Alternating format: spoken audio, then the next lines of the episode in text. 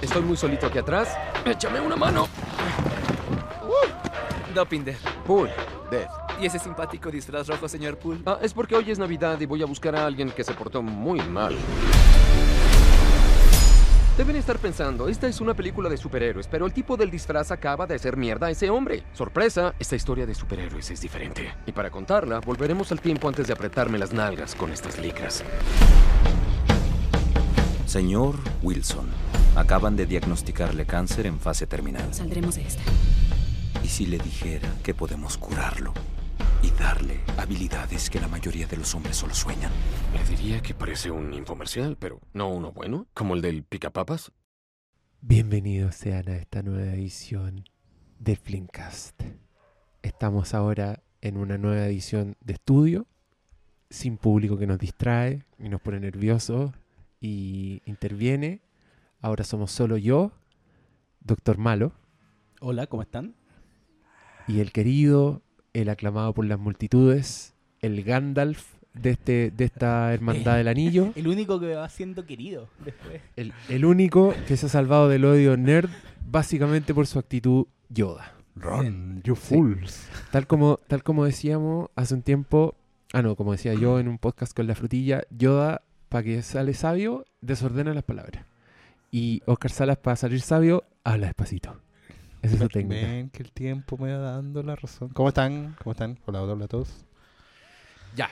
Eh, le quiero pedir disculpas a mis coanimadores porque los cité acá a las 9 de la noche y siendo las 10 estamos recién empezando esta grabación porque, como escucharán, como se habrán dado cuenta con la fidelidad de esta grabación, la calidad de la- nuestras voces y de los sonidos, hice un recambio de mezclador, de micrófono. Tenemos hasta pedestales para micrófonos, locos. ¿Qué, ¿Cómo les quedó el ojo? Yo creo, me siento escuchándome fuerte y claro. Espero que así sea. Esta es una wea pro, pero ya otro nivel. Esto es Así- como si hubiera entrado plata de Farca. Es como, ¿sabéis qué? Díganme dónde le Curiosamente, deposito. no entró nada. Nada, loco. Este Flimcast, que ya va cerca de los 100 capítulos, no Son- nos ha dado ni un centavo. Nada. Amor al arte. No, no, vamos a tener que Este hacer va- algo al respecto. Pero nos da satisfacciones. Eso sí. Como que a Oscar Salas, por ejemplo, lo paren gente en la quinta región y le diga, oye, me encanta tu participación en el podcast de Hermes. ¿Te acordáis, Oscar Salas, cuando te dijeron eso? Yes, lo recuerdo. Pero Y- ¿y en el marco de qué fue eso? En el marco de... Estamos en Insomnia Cine, ¿no? Ah, Estábamos en Sí, Insomnia Cine, estamos en sí. Insomnia Cine. ah, no fue como que fuiste a comprar el pan y te reconocieron. No, no, pero, ya que- pero, pero en la tienda pasa, es como... Sí, pasa. Oye, pero, pero para allá va. Sí. A mí, a mí me han parado en la calle para ¿En decirme que escuchan el podcast y que está muy bueno y, y siempre pegan como un palo. Como, A mí me Pero- un palo quizás. pero todavía no subí, hace dos semanas que no Ah. subí uno nuevo. Y ahí como que uno dice, chucha, sí, perdón. Mm, Bueno, Pero hay, hay buena onda. Hay sí, buena onda, hay cariño en la calle. El otro es un joven ciclista. Iba pasando y me dijo, oye, buena tus podcasts y todo. Y después luego llegó, comentó en Facebook, me encontré con él, un buena onda, pero es mito que está flaco. Eso me encanta cuando nuestros eh, nuestros auditores son medio pasivos agresivos para su wea. En la al- calle, al- pura buena onda. Llegó a, a Facebook, a su casa. Estáis gordo con chetumare. La weá del azúcar es mentira. Déjate vender humo. Ay, pues sí. Es- Es la ropa, al fin y al cabo. No podemos, no podemos checar la ropa, eso es lo que pasa. Oye, estamos escuchando. Bueno, ustedes Estás no. escuchando. Ustedes no. Sí, bueno. Es que pa- era para explicar eso. Yo estoy. Sí. Me demoré sus buenos cinco capítulos en cacharle la mano a mis equipos anteriores. Ahora estoy en el segundo intento con este recién.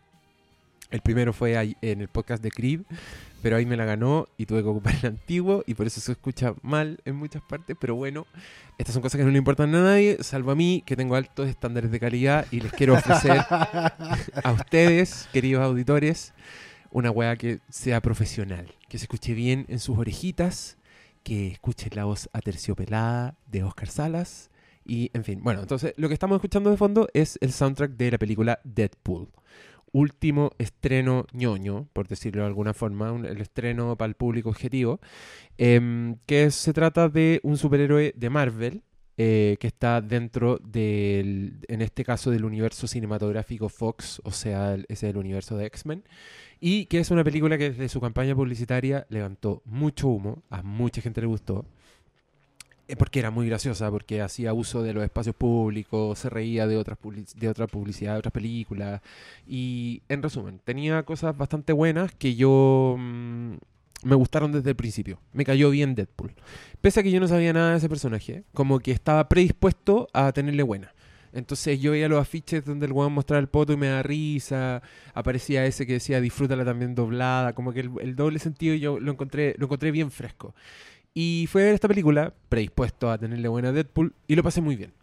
Me reí mucho. Ryan Reynolds me cayó bien por primera vez en mucho tiempo. Creo que es uno de esos actores que lo veo y digo, sí, es, es- es buen mozo, es simpático, tiene un poco de Jason Lee de repente como en su entrega de decir las líneas, como, pero nunca lo pasé de 100%.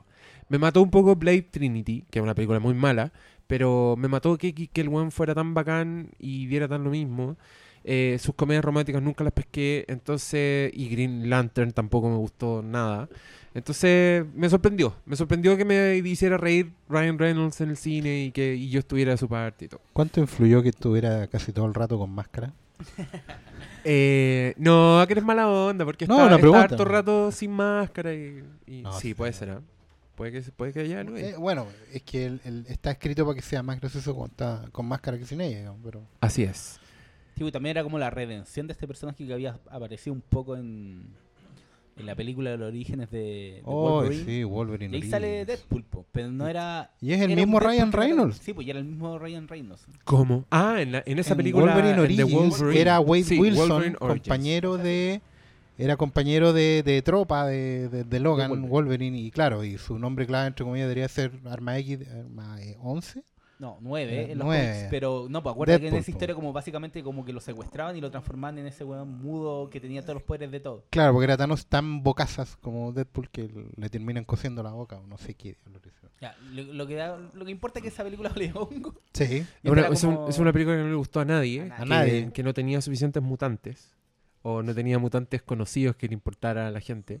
Eh, pero mm, se da, yo creo que esa era de la época oscura en que las películas de superhéroes no, no les importaban mucho los personajes. En cuanto a que eran unos personajes que ya existían, se lo pasaban por la raja, como la esencia de los personajes, y los reinventaban un poco. Entonces, Sí, y se como- metía mucha gente en el guion que no venía al caso. Tú te das cuenta las costuras todo el rato. Y, y son cosas, ponte tú, que, que cuando apareció Marvel ya se sintieron mucho más frescas. Tú decías, sí, estos personajes son llamativos, los otros es- eran como más parejitos, como que trataban de que fueran más normales, como que yo siento que les sacaban un poco sus peculiaridades. Sí. Y, y abusaban mucho de los personajes que ya eran sandía escala, como por ejemplo Wolverine. O sea, Wolverine como, que fue el más popular o fue el que más le gustaba a Fox, entonces todas las películas de X-Men giran alrededor de Wolverine y es como el weón, y le hacen películas solas que en verdad no importan tanto. Y, y como que Marvel eh, redime eso, y los buenos son capaces de agarrar los personajes más secundarios y hacértelos interesantes, como manteniendo sus características que precisamente es el valor de la weá, o sea, ejecutivos de Hollywood no pueden, no pueden ser tan pajarones de agarrar unos personajes que llevan evolucionando, evolucionando décadas, que han sido escritos por muchos guionistas que han explorado muchas weas y decir, ah, no, hagamos otra wea mejor. ¿Cachai? Ahora estamos en la época en que no hacen eso, en la época en que respetan al fan, quizás demasiado. Muchas de nuestras películas caen dentro de la categoría fanfiction. Y viene este Deadpool que, manteniendo ahora su esencia, es un bocazas, es un weón que basa todo en burlarse de la gente, rompe el cuarto muro que dicen esto, rompe la cuarta Sí, pared La cuarta pared. que es hablarle a la cámara y ser como consciente de la película. Y todo el mundo está fascinado con Deadpool, aman a Deadpool, es demasiado taquillera. El otro día leí que en Estados Unidos juntó más plata en su primer fin de semana que Men of Steel, que es una película que costó seis veces más que lo que costó Deadpool. Y que incluso ah, tiene a los, se- según las cosas que leemos, tiene a los ejecutivos de mm, Warner preocupados por Batman v Superman porque dicen esto no se parece en nada a, a Deadpool. Y provocó reacciones bien apasionadas entre los fans. Y aquí está, los dejo con el Doctor Malo. ¿Y eso a pito de qué? ¿Qué reacciones? A pito de que, mira, yo encuentro que Deadpool es una película que no resiste mucha, mucha crítica. Como que no podéis decir mucho porque es una weá hecha para consumirse rápido, es muy entretenida, lo pasáis muy bien, pero a mí ya se me olvidó un poco. O sea, yo creo que incluso puede ser eh, resumida en, en dos palabras. O sea, no, un poquito más. Es Dead como- y es- pool. no, una mierda entretenida. ¡Qué severo! ¿Sabéis? No, pero es que sí, yo entiendo que algunos dicen, uno dice una mierda, no es, no es que sea caca, sino que algo... En materia fecal. eh, no, no, no, no en ese sentido de mierda caca, sino en el sentido de que lo consumí, lo digerí chao, se fue al tiro, ¿cachai? Un grano de O sea, choclo. no, igual hay gente que, que no, no tiene buena digestión, pero no, no, no, como que algo digerible y chao, se te olvida. Yo lo pasé bien con Deadpool, me reí. Me aburrí un poquito con algunas escenas de flashback que tiene entre medio. Nah, te aburrí. ¿Cómo te podías aburrir con Deadpool? Si es prácticamente un sitcom la weá. Es como Me Friends. Todas las líneas son un flashback, chiste. Si, no- si la línea no es un chiste, la que viene después es un chiste que va a ridiculizar la línea que no era un todos chiste. funcionan. po. Sí, lo que pasa es que, bueno, yo mi- en mi caso particular eh, no soy fan de Deadpool, no tengo ningún cómic de Deadpool, lo conozco. eh, pero yo, por la campaña, a mí me llamó mucho la atención la campaña previa. Eh, creo que más de un mes estando presente en la calle, presente en redes sociales, eh, mucho eh, en, el intento de, de, claro, echando que el personaje no lo conoce nadie, por lo tanto no tienes nada que perder, pero también no tienes expectativas con las cuales lidiar. Que eso creo que es un punto muy importante, porque es distinto hacer una película de Superman, donde todos tienen una idea preconcebida, una expectativa en torno a la película, a una película de Deadpool donde, seamos honestos, nadie tenía expectativa de nada, porque ni siquiera los que leen cómics de Deadpool podían esperar algo.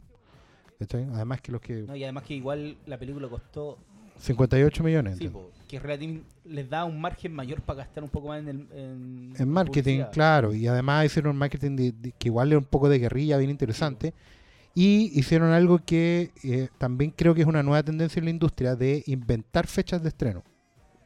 Aquí voy, que normalmente las películas, los grandes blockbusters o lo que se espera ser una tequilla, se estrenan en fechas importantes o En el verano fija, gringo, el verano gringo o el Memorial Day, ¿cachai? El Día de los Veteranos, eh, Acción de Gracia, tú metías ahí, tenía un calendario de estreno. gen- generalmente era como fines de mayo hasta Claro. fines de julio y ahí están. Pero aquí, curiosamente, tuvieron la idea de tomar una línea del argumento para estrenar Deadpool en el Día de los Enamorados. Y centraron gran parte de la campaña en eso. ¿Cachai? De hecho, la estrategia de, oye, y está el chiste en la película, digo, mi novio, me- tu novio te trajo a ver esta película, ¿cachai? Te engrupió con que era una película romántica y en realidad es Deadpool, ¿cachai? Es parte de la yo creo que estrategia. eso también va como que no, no sabían mucho cómo vender a este personaje y, y como para metértelo al a las minas era como ya No, yo, una, yo ahí, es ahí una yo creo que sí. yo romántica, yo, creo que, pero yo creo que es parte de la expectativa. No creo, no creo que sea una, o sea, de la estrategia. No, no creo que sea un accidente. Yo creo que de verdad se planificó así porque mal que mal, tú estás haciendo una película que si bien se nota cuando tú la ves que está escrita por treintones para adultos, bueno, para kidults, ¿cachai? O sea, gente más o menos mayorcita, como quien les habla, para, eh, para que consume ese tipo de cine, pero también pensaban agarrar a un público más joven, ¿cachai? Veinteañero o menor, y ese público va de a dos al cine. Entonces, y ya eso te ayuda, o sea, no estáis pagando una entrada, estáis cortando dos, ¿cachai? Si vais en lote, aún mejor. Entonces, claro, agarráis una fecha que solo es importante para ese tipo de público, que no era no tenía competencia, eso es muy importante, no había mayor competencia en el calendario de estrenos para Deadpool, porque nadie planificaba estrenarse en el 14 de febrero. En- igual como que cachar que están como básicamente igual arrancando un poco porque en marzo se venía Batman y- Ah, pero por supuesto, previa, por supuesto, o sea, como decían, pero Y igual es lo que pasó inventaron con- una fecha. con Guardianes de la Galaxia que se estrenó en agosto Malo, que necesito que te acerques más al micrófono. en, en Estados Unidos agosto tampoco era una fecha y estrenaron po. Guardianes de la Galaxia alejándose de Y- Blockbuster y la hicieron po, porque Claro, porque, porque también, bueno, lo hemos dicho en algunos capítulos, Guardianes de la Galaxia también fue un gran experimento de mercado para, lo dijo Briones, digamos, el, el amigo fílmico, un gran experimento de mercado para lo que era ya ir cerrando la fórmula de película superheroica, que ya a esta altura es fórmula. Deadpool también sigue un poco la fórmula, es una película de origen, ¿cachai? Que apunta a un público específico, lo seduce de una manera, con una campaña especial, y le saca el jugo, digamos, a, a- a esa estrategia y obtiene los resultados que obtiene. ¿Cachai? Eh, creo que está todo muy bien planificado, está todo muy bien pensado. Yo pensé, por ejemplo, que la película iba a estar más dirigida a los adolescentes de lo que vi. ¿Cachai? A mí me, no me sorprendió ni me decepcionó, pero sí me, me- no vi venir que la película en general estuviera más dirigida a treintones. Piensa en la selección del soundtrack, ¿cachai? Eh, Careless Whisper de George Michael Wham. eh, parte con una, canción setentera, que ni me acuerdo cómo se llama la calle, pero... Y en general todo es un soundtrack muy ochentero, setentero, igual que en Guardianes de la Galaxia.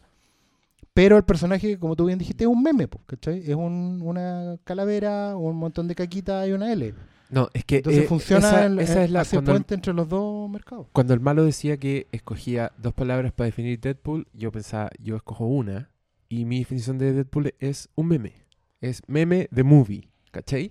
Sí. Y desde ese punto de vista, yo no puedo decir que es una mierda, porque a mí me gustan los memes. Entonces, pero, Claro. pero un meme es una weá que es ingeniosa, que es una mezcla, por lo general, de varias cosas. Por ejemplo, fotitos de Harry Potter, pero en, en Coa chilensis. Claro. Una weá que resulta ser muy graciosa. Em, y que Deadpool también es una mezcla, en este caso, del género de, las- de las películas de superhéroes, que es un género que está así muy en, en el cerebro de todos los espectadores, con weas guarras que no tienen que ver con ese género, ¿cachai? Con el Claro. humor sexual, doble sentido, ultraviolencia. Es una película sangrientísima que está ambientada en el universo de Marvel, de X-Men. Para mí esa wea es- fue uno de, las de los placeres más grandes de Deadpool. O sea, que los weones estuvieran hablando de X-Men con Coloso y que Coloso le cortara la mano a un weón quedara o le, o le quebrara todos sus miembros mientras el weón trataba de pegarle combo y tú lo vieras, vieras esa violencia física y te causara risa, esa weá para mí es única. Y es el gran hit, el gran batatazo de Deadpool. Es la weá que hace que caiga en el momento preciso. Quizás Deadpool, cuando no estemos, si no, si hubiera salido cuando no estaba todo este, este, como esta conciencia del género de superhéroes, Mm. la weá quizás hubiera pasado piola. Quizás hubiera quedado como una weá tonta, media de culto, ¿cachai? Sí, quizás claro. sería, sería como Zombieland, que son súper parecidas esas dos películas y son de los mismos guionistas, creo. ¿Sí? Eh, ¿Malo? Sí, ¿Sí? mismo. Eh, que también era esa weá, ¿cachai? Pero a Zombieland ya todo el mundo se lo olvidó. Ya no es como que es una de las grandes películas de zombie, ni por si acaso. Onda, cuando No, tú pensáis no. en comedias de zombies, pensáis en Shaun of the Dead, pensáis en Return of the Living Dead, y alguien te dice, oye, Zombieland también es bueno. Y dices, ah, verdad. Oh, de veras, sí. ¿Cachai? Quizás Deadpool va a terminar igual. Quizás Mm. Deadpool va a ser como una nota al pie de una weá que todos recordamos como, oh, sí, era buena. Tenía buenas secuencias de créditos. De hecho, las dos tienen las medias secuencias de créditos. Sí. Zombieland es con una canción de Metallica y con unas cámaras lentas de zombies atacando que son muy graciosas y los créditos se están moviendo en cámara lenta también. Y esta weá parte también con una cámara hiper lenta que está recorriendo una escena de acción y que hay muchos detalles y que ya son graciosos. Onda, desde el principio. Yo, los primeros cinco minutos de Deadpool, debo haber estado con una sonrisa así, muy de oreja a oreja, mirando todo lo que estaba pasando porque era placentera la weá, ¿cachai? Los créditos eran como una película de un huevón millonario protagonizada por el medio mino. Así, eran como Sí. que los créditos eran del mismo Deadpool, ¿cachai? Claro. Esa weá era... Pero y que- también en los créditos hay una cuestión que también es muy inteligente porque es una declaración de principio. Porque ellos ya reconocen, como tú bien dijiste, esta película hoy en día le, le cae parada, digamos, porque la fórmula superheroica ya está establecida. Y en los créditos de entrada se ríen de eso, cuando, cuando dicen dirigida por el tonto útil del estudio. Así Esa es. talla es brutal, weón, porque tú justamente pensáis, bueno, anda a ver los directores que, que, que escoge Marvel De Studios. hecho, la palabra era hack, que es como definen a todos estos que son con- por, por contrato. Claro, ¿cachai? Como- Eh, lo- los productores. Los hacks, los hacks son los chantas. Sí, Son claro, como que porque claro. el agua que, que los productores. Claro, porque en general a, a Marvel Studios prefiere tomar directores que muestran algún han mostrado talento, pero que todavía son tan verdecitos. Que le salen eso Claro, que salen baratos y también son controlables. Al final los que los que dirigen la película son los productores, Kevin Feige que específicamente. Eso lo empezaron a hacer cuando empezaron a tener problemas con el, el de Iron Man. y Iron Con Man Favreau, 2, po. Favreau, con Favreau, Favreau se bajó antes de hacer la 3, po. o la hizo la 3. No, iba a No. ser Avengers. O, ¿Iba a ser Avengers? Avengers. Bueno, Favreau se bajó en silencio, no mal, pero en silencio. Whedon se fue también en silencio, no feliz. Eh, ni hablar de lo que pasó con el director de la Cornetto Trilogy, de Ant-Man. po. Edgar Wright. Claro, cualquier el de Thor director, 2 también se fue peleado. po. ¿cachai? Y decían, no, no es que sea alguien muy pechar de menos, pero el director de Jurassic World, ¿no?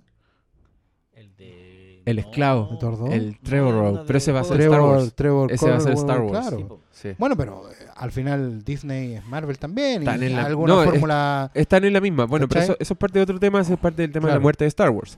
Pero, pero ahora sigamos hablando de Deadpool. Es que, mira, yo estoy tratando de encauzar la, la conversación en la película, pero ustedes se van de la película. Ustedes se van a lo que está pasando alrededor de la película. Sí, cuesta, me cuesta, me ha costado, Entonces, reconozco me, sor- me sorprende, me sorprende, pero eso también hace, da fe de lo olvidable que es Deadpool al final. Porque para estos dos cabros es más interesante el fenómeno alrededor de Deadpool que Deadpool. Es que, claro, ha generado olitas. Es que lo- lo- yo puedo decir, ya, la película me entretuvo, me reí, reconozco Mm. que tiene buenos diálogos, pero encuentro que la historia es mala, que está la estructura no, nunca me convenció, tiene buena acción. Ryan Reynolds lo ató en, en la película, Sí. pero los, los personajes secundarios son como chantas, los villanos van en Malito, callampa. malito, tenéis que estar así como estamos yo y el Oscar, a esa distancia del, del micrófono. Entonces, ¿cachai? Como que yo creo que tiene punto a favor, pero también es, es olvidable la película. No va... Es que en realidad, mira, yo por lo menos así hice el comentario cuando, cuando salí de la sala, fue como, me gustó, me reí, pero no sé si la vería de nuevo, porque ya hay más de la mitad del humor de la película tiene que ver con la sorpresa. Está basado en la sorpresa. Claro, sí. on- ver de ese chiste de nuevo no igual, va a ser igual que qué, igual que qué otra forma de humor que existe en internet, El meme. igual que los memes. El meme, po, weón. de El me- una vez que veis, que viste el meme, lo veis de nuevo, da lo mismo. Claro. La gracia fue ese golpe de sorpresa. Y yo creo que Deadpool es así, escena tras escena. Onda. Sí, hay memes que funcionan y memes que no. po. Sí, y- pero, pero da lo mismo, los porque, el, porque el porque, meme que no funcionó vienen Sí. Vienen cuatro tiempo detrás. ¿cachai? Es Solo tenéis, solo tenéis que Sí. hacer scroll. En Deadpool solo tenéis que esperar 10 Sí, segundos. es una película Tumblr. ¿Cachai? Muy bien. Y Es una película Tumblr. Al público Next, Tumblr. next, next, next, Exacto, next, y tal next. como Tumblr, se repiten weas que son muy populares en Tumblr, Sí, hay- como los hay- X-Men, rebloqueados, sí. Como el, como el chiste, que yo creo que es el chiste que más funciona en la película, cuando el weón lo va arrastrando y dice, tenéis que hablar con Xavier, y el weón dice, ¿con Macaboy o con, O con Stewart? Que estas líneas temporales enredan todo. Sí, que ya, yo, hasta yo estoy confundido, dice el weón. Y Claro. ahí fue como la carcajada más grande de mi sala, creo. Y, y para mí también fue como el punto alto. Fue como que hagan que se estén riendo esa weá y que dé lo mismo porque estamos todos todos somos cómplices. Onda, todos sabemos que Xavier eh, Stuart y es Macaboy. Claro, y nos no, gusta no. y lo aceptamos. Ahí- ahí todos y- somos cómplices, ¿verdad? Exacto. Y al mismo tiempo la película crea nuevos memes. po. Yo me he dado cuenta como la película ya creó el meme del Día de la Mujer, Sí, que prendió así, pero sí. como, como pasto seco. Eh, en general, el, el- el meme del Deadpool con la flor, ¿cachai? Deadpool echado al frente de la chimenea. También se ocupa para todo el Deadpool cara de... eh, ¿Cómo se llama el cuadro? El grito de Munch. Oh, que esa parte también me dio mucha Ese, risa. mm, Cuando claro, es que Y, me- y cuando lo pienso para atrás, me da más risa. Creo que ese es el único chiste que funciona cuando lo veis de nuevo, porque después sabéis todo sabéis lo, lo mucho que el weón ha buscado al villano, ¿cachai? Como que en ese minuto yo pensaba que era un X el weón, no, Claro. no cachaba que era el weón que había buscado durante meses. Entonces quiero verla de nuevo para ver esa escena, y cuando ve que se le escapó el weón que ha buscado durante meses y su reacción es ¡Oh! el grito con las manos en las mejillas. Claro. Entonces, claro, la película también ha generado nuevos memes. Y de hecho, como para reforzar más la idea del meme, yo me di cuenta que lo, lo que quiero ahora es verla doblada al español.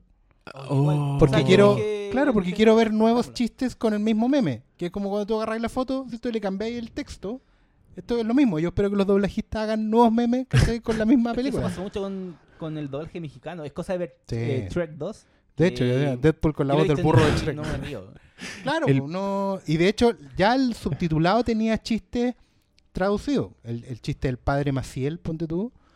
¿Se acuerdan o no? Sí, sí, que sí. Deadpool, Deadpool encontraba que el, ti- el tipo que lo fue a contactar tenía pinta de pedófilo. ¿Ya? Entonces hay un momento que en inglés le dice otra cosa, no sé qué le habrá dicho, nombre de alguien, pero en, en el subtítulo le dijo padre Maciel. ¿En serio? Sí. Ay, yo no me di ¿Cachai? cuenta. Que Garaíma. Claro, una cosa así. ¿cachai? Entonces igual hay, hay una fórmula ahí muy de meme, que por ahí puede dar más jugo, pero siempre entendemos que es eso. ¿cachai? Yo creo que no, Exacto. no hay mucho más que darle vuelta, ni tampoco creo que sea necesario exigirle más. Me han preguntado en ese en respecto si qué hacemos con una Deadpool 2. digamos. ¿Qué podemos esperar de una Deadpool 2? Yo creo que un riesgo gigante O sea, hacer una Deadpool 2. Funcionaría más como un Deadpool en un equipo. Yo, claro, yo creo que derechamente hay que pasarse a X-Force y meter a cable que este Yo creo, yo creo que, que, usted- tienen los cómics. ¿cachai? yo creo que ustedes están sub- subestimando el ingenio de los hueones que hacen Deadpool. Yo creo que una Deadpool 2 puede ser más entretenida que la chucha. Se me ocurren, weón, imagínate nuevos Es que de- de- enemigos. digamos que después de lo que hizo en recaudación, que fueron como 250 millones alrededor del mundo, Sí. y, va, y va a tener yo más creo que va a tener lucas, carta ¿cachai? blanca va a ser lo que dice que usted ahora nosotros pusimos regla, weón, les cortamos el presupuesto antes de la peli- de- del estreno, hagan Sí. lo que quieran. Ojalá, po, porque yo no sé, yo soy a lo mejor más pesimista. tener Creo que justamente el hecho que haya agarrado tanta plata, le- el- el- ahora todos se quieran meter.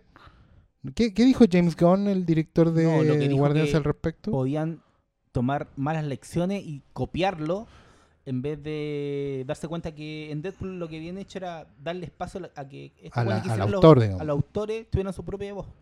De hecho, gracioso ese, ese- chiste esa es la cuestión, porque- escrita por los verdaderos héroes de esto. Sí, ese eh, fue mi crédito favorito.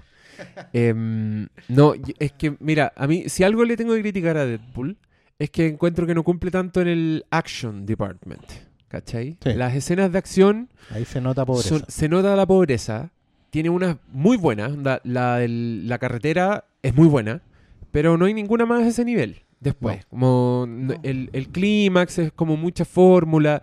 De hecho, se farrean a Gina Carano pal pico. Mal, onda, La loca, que es una de las luchadoras más impresionantes. Por favor, Y vean Haywire, vean Haywire, cómo pelea esa loca.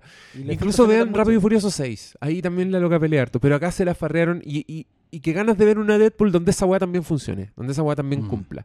Yo De hecho, para mí, ¿cachai? Una cosa que le jugó en contra es que la escena de acción que vimos, que es la más bacán que la del comienzo, puta, ya se había filtrado. Sí, no, y de hecho está con, sobre esa escena que debe durar al- a lo largo 15 minutos.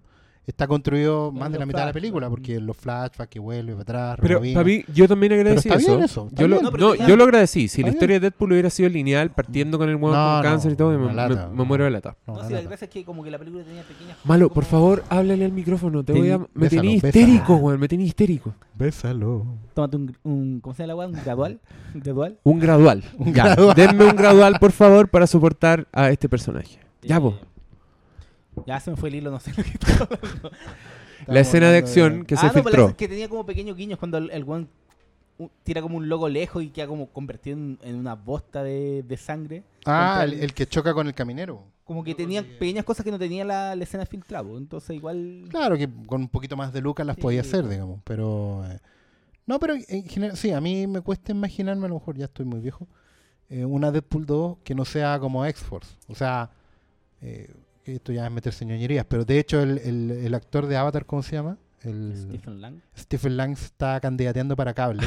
Cable es el contrapunto de Deadpool, eh, es todo lo que no es Deadpool. o Que sea, básicamente un weón del futuro amargo. Claro, es como Michael Bean de, Sí. de Terminator, pero anciano, amargo y, y completamente Sin humor. sin Puta, humor. Entonces ¿sa- van a ¿sabes ser como el gordo y el encuentro flaco. Encuentro que se están, ustedes como que se están apurando mucho. Como que si lo ven así, yo creo que todavía le quedan más películas a Deadpool solo.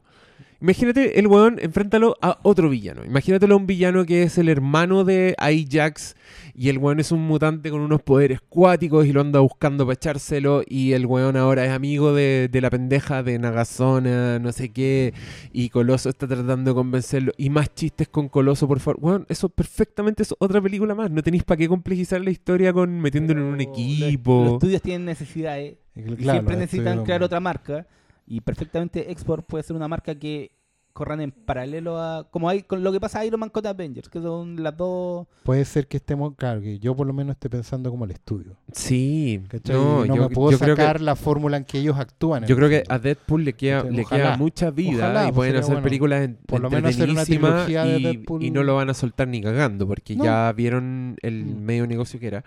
A mí hay algo que yo quería decir porque encuentro que Deadpool no me da la satisfacción de una historia completa, porque es un meme la weá, eh, que sí me da Kikas, por ejemplo. ¿Ya? que para mí es el principal antecedente de, de Deadpool. Es una película que ya en tono era ultra sangrienta, tenía una ultra violencia que también te la daba una cabra chica eh, muy adorable, que echaba mucha chucha y todas esas weas se sentían frescas en el momento de Kikas, pero esa wea cumplía en el, en, el departamento de la acción. po. Esa weá tiene unas secuencias de acción así que ya, ya se las quisiera Deadpool, loco. Y cuando termine esa weá, yo también yo siento que me contaron una historia y que fue ya, bueno. Incluso yo no necesitaba Kikas 2, ¿cachai? Esta Mm. weá para mí es, es el meme. Es el chiste, chiste, chiste. Que van, van a querer más chistes. Y yo, sí, obvio que voy a querer más chistes, pero está demasiado lejos. Encuentro que Kikas fue insuperable. Y lo único que hace que Deadpool tenga, le pueda dar la pelea a Kikas Mm, es que la weá transcurre en un universo sobrenatural de los X-Men. ¿Cachai? Claro. Pero. Sí, po. ¿Por qué? Porque se les olvidó rápido Kikas. Bueno, Kikas también es una película Tumblr. Sí, aunque en mi, caso yo con Kikas tengo otro tema, pero puede ser una lectura muy mía, digamos, que yo sentí que Kikas, eh, y el cómic también tiene ese problema, creo yo, que al final, de- detrás de toda esa irreverencia, como es muy, muy en realidad, es muy conservadora. Yo siento que en general la, la visión de mundo, a pesar de la explosión de tripa, de todo lo que... Al final es, es igual una visión conservadora al final del día. Yo, yo siempre he sentido que Mark Millar, eh, que es el autor, creador de todo, de todo el universo Kikas y varios más, y que creo que ahora es el asesor de, Fox también, eh, es un tipo conservador al fin y al cabo.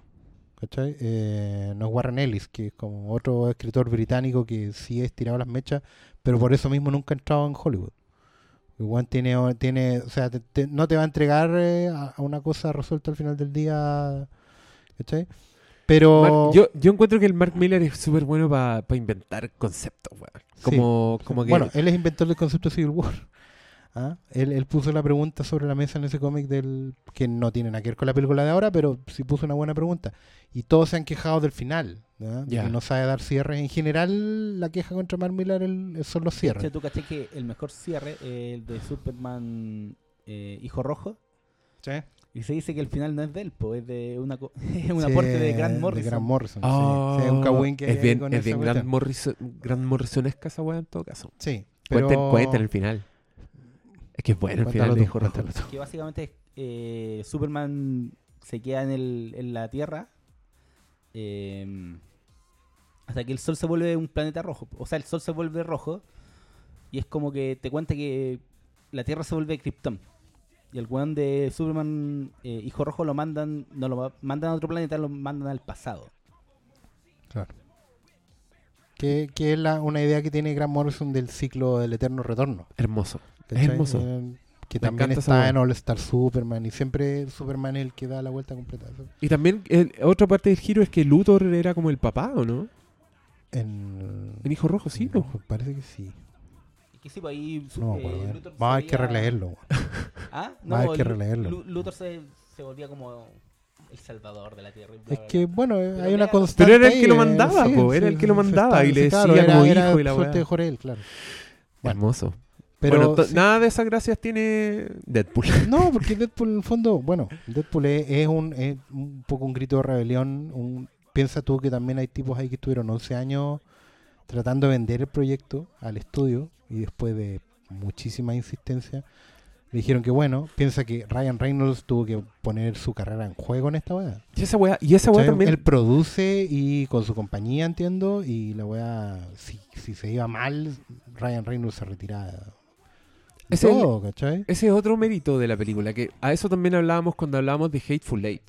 Hablamos de Mm. que, que- que es bacán cuando hay autoría, Sí. cuando hay como Eso sí. individuo, ¿cachai? Eso En sí. este caso no estoy diciendo que están maestras ni que los buenos son autores como Tarantino, pero sí tienen una parada súper definida y que se nota y se nota que la pelearon. Se nota Sí. que es la película que los buenos querían hacer con, con el alma, no querían hacer una De hecho, Ant-Man, de hecho eso, ese es un punto. Tú la comparas harto con Kikas, yo la comparo harto con Ant-Man. Ant-Man en el sentido de tomar un superhéroe que es muy menor, muy B, con el que tenéis un lienzo blanco porque da lo mismo lo que hagáis con él. Ajá. Y te vais dando cuenta cuando veis Ant-Man que dónde está la visión original y dónde se metió el estudio. Claro. Tú vas diseccionando esa película y te vas dando cuenta que esto está de más, por ejemplo, Falcon. ¿Cachai? Eh, pero eso no está en Deadpool. Y yo creo que eso se siente fresco y se agradece. No sé si eso va a durar para una, dos o tres, no tengo idea, no creo. Soy pesimista en ese sentido, pero yo creo que también, bueno, hay que disfrutar lo que se tiene ahora y nada, pues bien por Ryan Reynolds, bien por Morena Bacarín, que puede también darle un, darle un hit a su carrera, pues, desde B Invasión Extraterrestre, que esa mina... No, pero estuvo en esa serie. en- Qué guapa ella. Sí, pues. Ahora está en Gotham, po, ¿no? Estuvo en Homeland. La Ah, En Homeland, sí, pues ella era la. Está en Gotham, Era ¿o la esposa del soldado. La, la esposa del soldado. ¿Y ¿Ah? está en Gotham? ¿No? Eh, era. Sí, estuvo en Gotham. Y en Flash era como la voz de la computadora del malo de la primera temporada. Ah, muy bien, es como la Paul Bettany del universo superhéroe. Gotham es demasiado hueona. Es hueón. Un- un día vamos a hablar de Gotham. Es que yo me acordé que vi la primera escena y salía la personaje que era como la gatúbela y, y tomaba leche. la wea estúpida, weón. No, un día tenemos que hablar del universo de en Como la que- tele. Era, ¿cachai? Que esa wea es lo mismo que lo hubieran mostrado jugando con una lanita. Claro. Exactamente lo mismo. Esa era la intención. O que la hubieran mostrado de repente y está cagando en tierra y hace a un hoyo. pesar de que hay, hay puntos altos Pero esa es la weá contraria Flash. a Deadpool, po. Claro. Es bueno no entender un personaje. Y la gracia de Deadpool es que eh, hay que considerar que esta película no la, no la iban a hacer, solo la hicieron porque se filtró un tráiler que la gente calentó con él.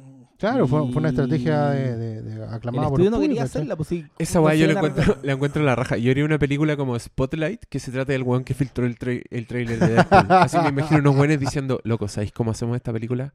¿Cómo? Claro. Filtremos el trailer. Trailer. Y los otros weones, estáis locos, weón, no podemos hacer esa weá. Pero esto parece un fan-made. Y Y, eso es lo dice- que quieren ver los fans. ¿No te acordáis de la, la película de Dark Knight, weón? La verdad, ese Batman casero, que era mejor que todos los Batman ahí Sí. por weón. El que pelea con De Depredador. hecho, yo tengo pendiente Sí, a en, la la chucha casa, la weá al final. en la casa el pendiente el documental del tipo que cuenta cómo hizo, cómo lo logró, ¿cachai? Mm. Pero bueno, no, pero ya, pues. seco, seco. No, pero igual ahora yo quiero que el doctor Malo hable de la recepción de esta película. También es un tema. Háblanos de tu experiencia. Malo. Tú hiciste una crítica, Yo hice una reseña. hiciste una crítica, Como el- no una reseña, igual entra ahí en profundidad y todo. Sí, es que yo le digo reseña crítica. Pero eso es porque saliste del cine y dijiste, esta no es la weá que todos dicen que es. No, pero si yo, yo salí y dije, la, la pasé bien, pero se me va a olvidar. Yo llegué y dije, ¿para quién chucha está dirigida esta película? Y hace rato que me- como que habían weas que me molestaban, que he visto. ¿Cómo que? A ver. Y llegué al concepto de ñoño rata. Ya, pero explica, po.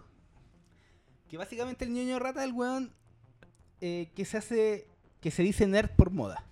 Ah, tú decís que hay una moda. Tú decís que estas películas calientan lo suficiente que le empiezan a gustar a gente como que nunca ha tenido ningún tipo de contacto con esto y dice, Y esto- ah, yo soy nerd. Y esto no va, no va porque, oh, vi una película y me interesó un cómic y weón, no, esto va por un weón, oh, esta weá está popular y me gusta esta weá y lo digo y me ufano de la weá, ¿cachai? Pero ¿por y qué? es Y un- eso para ti está mal. Sí, es que también una... Puta, ya. Yo de repente juego con un término que se llama plebe. Dando jugo de trolear. Pero ese término cuando yo lo empecé a usar era porque antes había eh, el dueño de una página nerd Ya. eh, me discutía a mí que no, que el verdadero Spider-Man usaba... ¿Cómo era la cuestión? Usaba... eh, Web shooters. No, la telaraña orgánica, él me decía. Ya. La que inventó No, Sam o sea, Raimi. Porque el- en la nueva película iban a usar los web shooters. Y yo le dije, weón, en los cómics usa Spider-Man los web shooters. Y el weón, nah. Y, y el weón tenía una página que se llama Nerdorama. Oh, lo mataste. Lo Entonces, mataste empecé- lo mataste. Yo le empecé a decir plebe al weón porque no podéis vender la pomada de ser el más nerd sin... ¿Para qué, weón? Como- Él, o sea- él- él o es sea, el primer él- ñoño rata. Es el primer ñoño el rata. paciente es lo que estáis cero. diciendo. no, él fue el paciente El cero. paciente cero. el Conche paciente madre. cero de hay, que, plebe hay, que y de- viajar el, hay que viajar en el plebe. tiempo y echarse ese weón. el paciente cero de, del término plebe, que es la evolución del término ñoño rata. Ah, ¿Por qué usé ya. el término ñoño rata? Porque en los videojuegos están los niños rata, Sí. que es una agua molesta. Y como me molestaba a mí, dije, niño, ñoño, hay que el término ñoño Ya. rata. El problema fue que algunos leyeron algunas frases de ejemplo que di y lo dieron como que yo estaba diciendo en contra de la persona que recién está leyendo cómics. Claro, Eh, yo, yo me, me llamó un poco la atención eso, porque vi, vi la confusión de... de- No, yo la entiendo porque yo puse una frase que era como eh, lee solo Iron Man y se cree fan del cómic. Eso mismo. Yo no, no decía que leían los buenos que leen eh, Iron Man están mal. Yo decía que un buen que lee superhéroe y así se fan del cómic en general. buen- Claro, ¿Cachai? claro. Sí, a mí me ha pasado como... em, Te, primero... te da, te da lata que se den color. Que se den color. Sí, bueno, y más encima de darse color por ser ñoño. ¿Por qué, weón, hace 20 años nadie es se que hubiera sabes dado que- color por ser ñoño? Es que sabes que ahora que tú habla- cu- contaste quién es el paciente cero, entendí mucho más el concepto de ñoño Es que rata. sí, es una weá que, que De verdad, yo tenía algunas dudas al respecto, pero, Pero me quedó ¿cuánto, clarísimo. ¿cuánto tiempo ya empollando esta rabia, Esta idea el esta rabia? malo Cinco y esperando el momento para expulsarla? Sí, así como, no sé, como esa estrella de la muerte he culiada que tanto les gustó. Pá- páginas de Facebook mierda y weá así que también hacen la misma, ¿cachai? Entonces, ¿para qué vender la poma? Y eso, y eso, hubo gente que decía, ah, ¿para qué vaya a dividir a los ñoños? Y como que se fueron por ese lado. En Y- verdad, el, el doctor malo es como el Moisés. Entonces se para a frente al separar mar rojo Sí, y la y abajo. para un lado, y pa' un la lado a paja. los No, ñoños y- rata y la plebe. y para el otro a la El- plebe Como dice la Biblia, y el weón pasa por el medio y con los a separar el trigo de la vid. Y ya, claro. Ya, pues, yo porque me pregunté esto, porque yo, yo entendía que el público de- que más iba a disfrutar Deadpool era el que disfrutaba los memes de Ci- Civil War, ¿cachai? El que está compartiéndote, no sé, pues, weón, eh, videos de mierda. El que hace tour por las tiendas el de hace- cómics. No sé, ¿cachai? Es Oye, que, claro, pero yo, malo, te voy a decir una weá súper terrible. Yo creo que tú, Yo, el, el Oscar, yo, estamos condenados a la extinción. El planeta pronto va a estar lleno de solo Ñoño ñoños rata. De ñoños que no entraron a esta weá porque les gustaba una weá desconocida, que, que era, una, era arte finalmente, que servía para expresar muchas cosas y que tú descubriste. Esa weá a ti te gustó y te formó. Formó tus gustos, formó lo que le pedís a la weá en el futuro, formó cómo juzgáis todo. Esos weones se van a ir terminando, porque esas weas ya no existen. ¿Cachai? De hecho, en este momento de haber hay gente que está pensando que la weá que acabo de decir es terrible, snob y pasa a caca. Y es por eso. Es porque lees una, una weá súper ajena y no entienden el valor que nosotros mismos le damos a esa weá. ¿Cachai? Pero, No, pero espérate, ese weón se va a extinguir. Porque el, el weón que ahora llega a este mundo llega por las películas de Marvel. Llega por Civil War, llega por, por eh, mamarse una temporada entera de Daredevil en un día en Netflix. Esas son las cosas que le gustan. Le gusta el, el producto de comité. ¿Cachai? Como que entró a la weá por eso. Y ese va a ser su canon, toda su vida. Entonces este weón no te va a aplaudir tanto la autoría o el origen de la weá o tratar de conocer tanto el contexto como lo haces tú. No le va a importar. Va a encontrar que esa weá es de un pasado a caca. Y va a llegar un punto, porque los años hacen eso, en que ya no va a existir el, el weón viejo. O va a ser el viejo. Va a ser el weón que no es entiende que- lo que hacen ahora, es que no lo aprecia, que no se une a la fiesta. No, va más allá de la, de la edad, weón. De hecho, yo, No, yo podría haber no entrado también. No, yo- no me entendiste, no me entendiste. No, Yo sí. digo que con el tiempo va a haber cada vez más ñoños rata que- porque son el público finalmente. Onda, ese weón, ese, weón paga, ese weón paga la entrada igual que tú. ¿Usted, ¿Ustedes leyeron un- una novela que se llama Soy Leyenda? ¡Oh! Nos Va- mató. va- va Nos así. mató. Conche tu madre. Oh, Oscar Salas me acaba de volar la raja. Gente, por favor, lea Soy Leyenda. Vamos a terminar. Lea con- la última página de Soy Leyenda. Entienda por qué esa película, esa historia se llama Soy Leyenda. Y después admire a Oscar Salas por haber hecho la analogía más perfecta en la historia de la analogía. Malo. Igual va a ser Tú, bonito. Oscar Salas y yo somos leyenda. no, los niños ratas se van a asustar entre sí. Está bien. Pero, Pero, pero, pero Pero también. es que, mira, no sé, yo cuando era chico yo vi Superman de Christopher Este podcast se va a La- llamar. bueno, escuchen esta weá. Este podcast se va a llamar El amanecer del ñoño rata. Eso es luego, esta weá, loco. Es película- Rise of the Planet of the Apes. Solo queda explotar este, este mundo, weón. Oh. No sé, pues No, yo pues la- estamos, estamos cagados, pues, weón, estamos cagados. Al ñoño rata le va a gustar todo esto para siempre y nosotros nos vamos a separar, ¿cachai? Porque yo estaba pensando en, en eso, lo siento, Mm. por Star Wars. Yo entré a Star Wars porque me gustan las películas. ¿cachai? Y la Star Wars de ahora está hecha para la gente no que le gustan las películas, está hecha para la gente que le gusta Star Wars. Y son dos weas que, al- sin yo tener idea, podían correr en paralelo perfectamente. Y, y me da pena, po. Puta, por eso Deadpool tiene una escena donde te muestran un reloj con Adventure Time a pito de nada y toda la gente se ríe, pues. Sí, claro, pero bueno. eh, somos neandertales, somos leyendas. Pero lo que. No, pero a lo que quería ir yo que, weón. No, es yo antes de insuperable leer esa weá. Es insuperable, cagamos. Yo las dos Tenemos que cerrar acá. la- las dos primeras que, películas que fui a ver al cine fueron o Superman 4, cáchate, O una Master mierda. of the Universe. sí. O Master of the Universe. Leí tu, tu nota de Canon Group que... ¿Cachai? Canon Entonces, yo también entré al, a las otras weas por, por el cine o las series, como. Mm.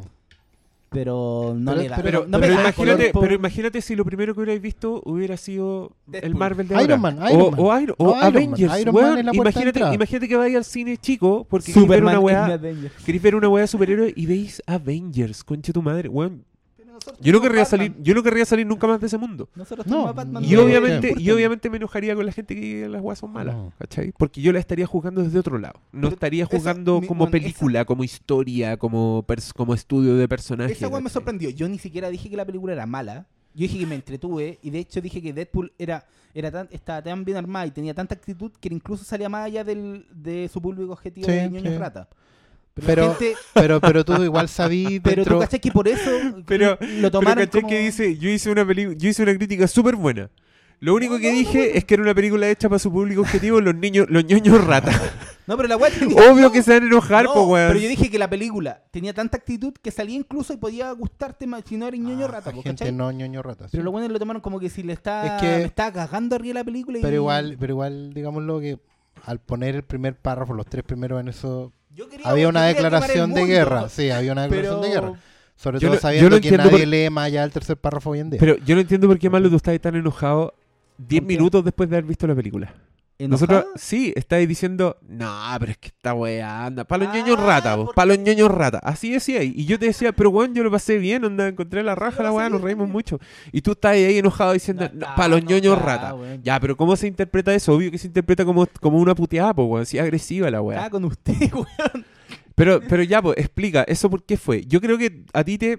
Hay una weá que te molesta y yo creo que es que alaben esta película como una gran película de superhéroes. O sea, a mí me Esa weá a ti te molesta mucho. No, me molesta que digan es la mejor adaptación y los weones no han visto, no sé, po. No han visto Ghostworld, weón. ¿Cachai?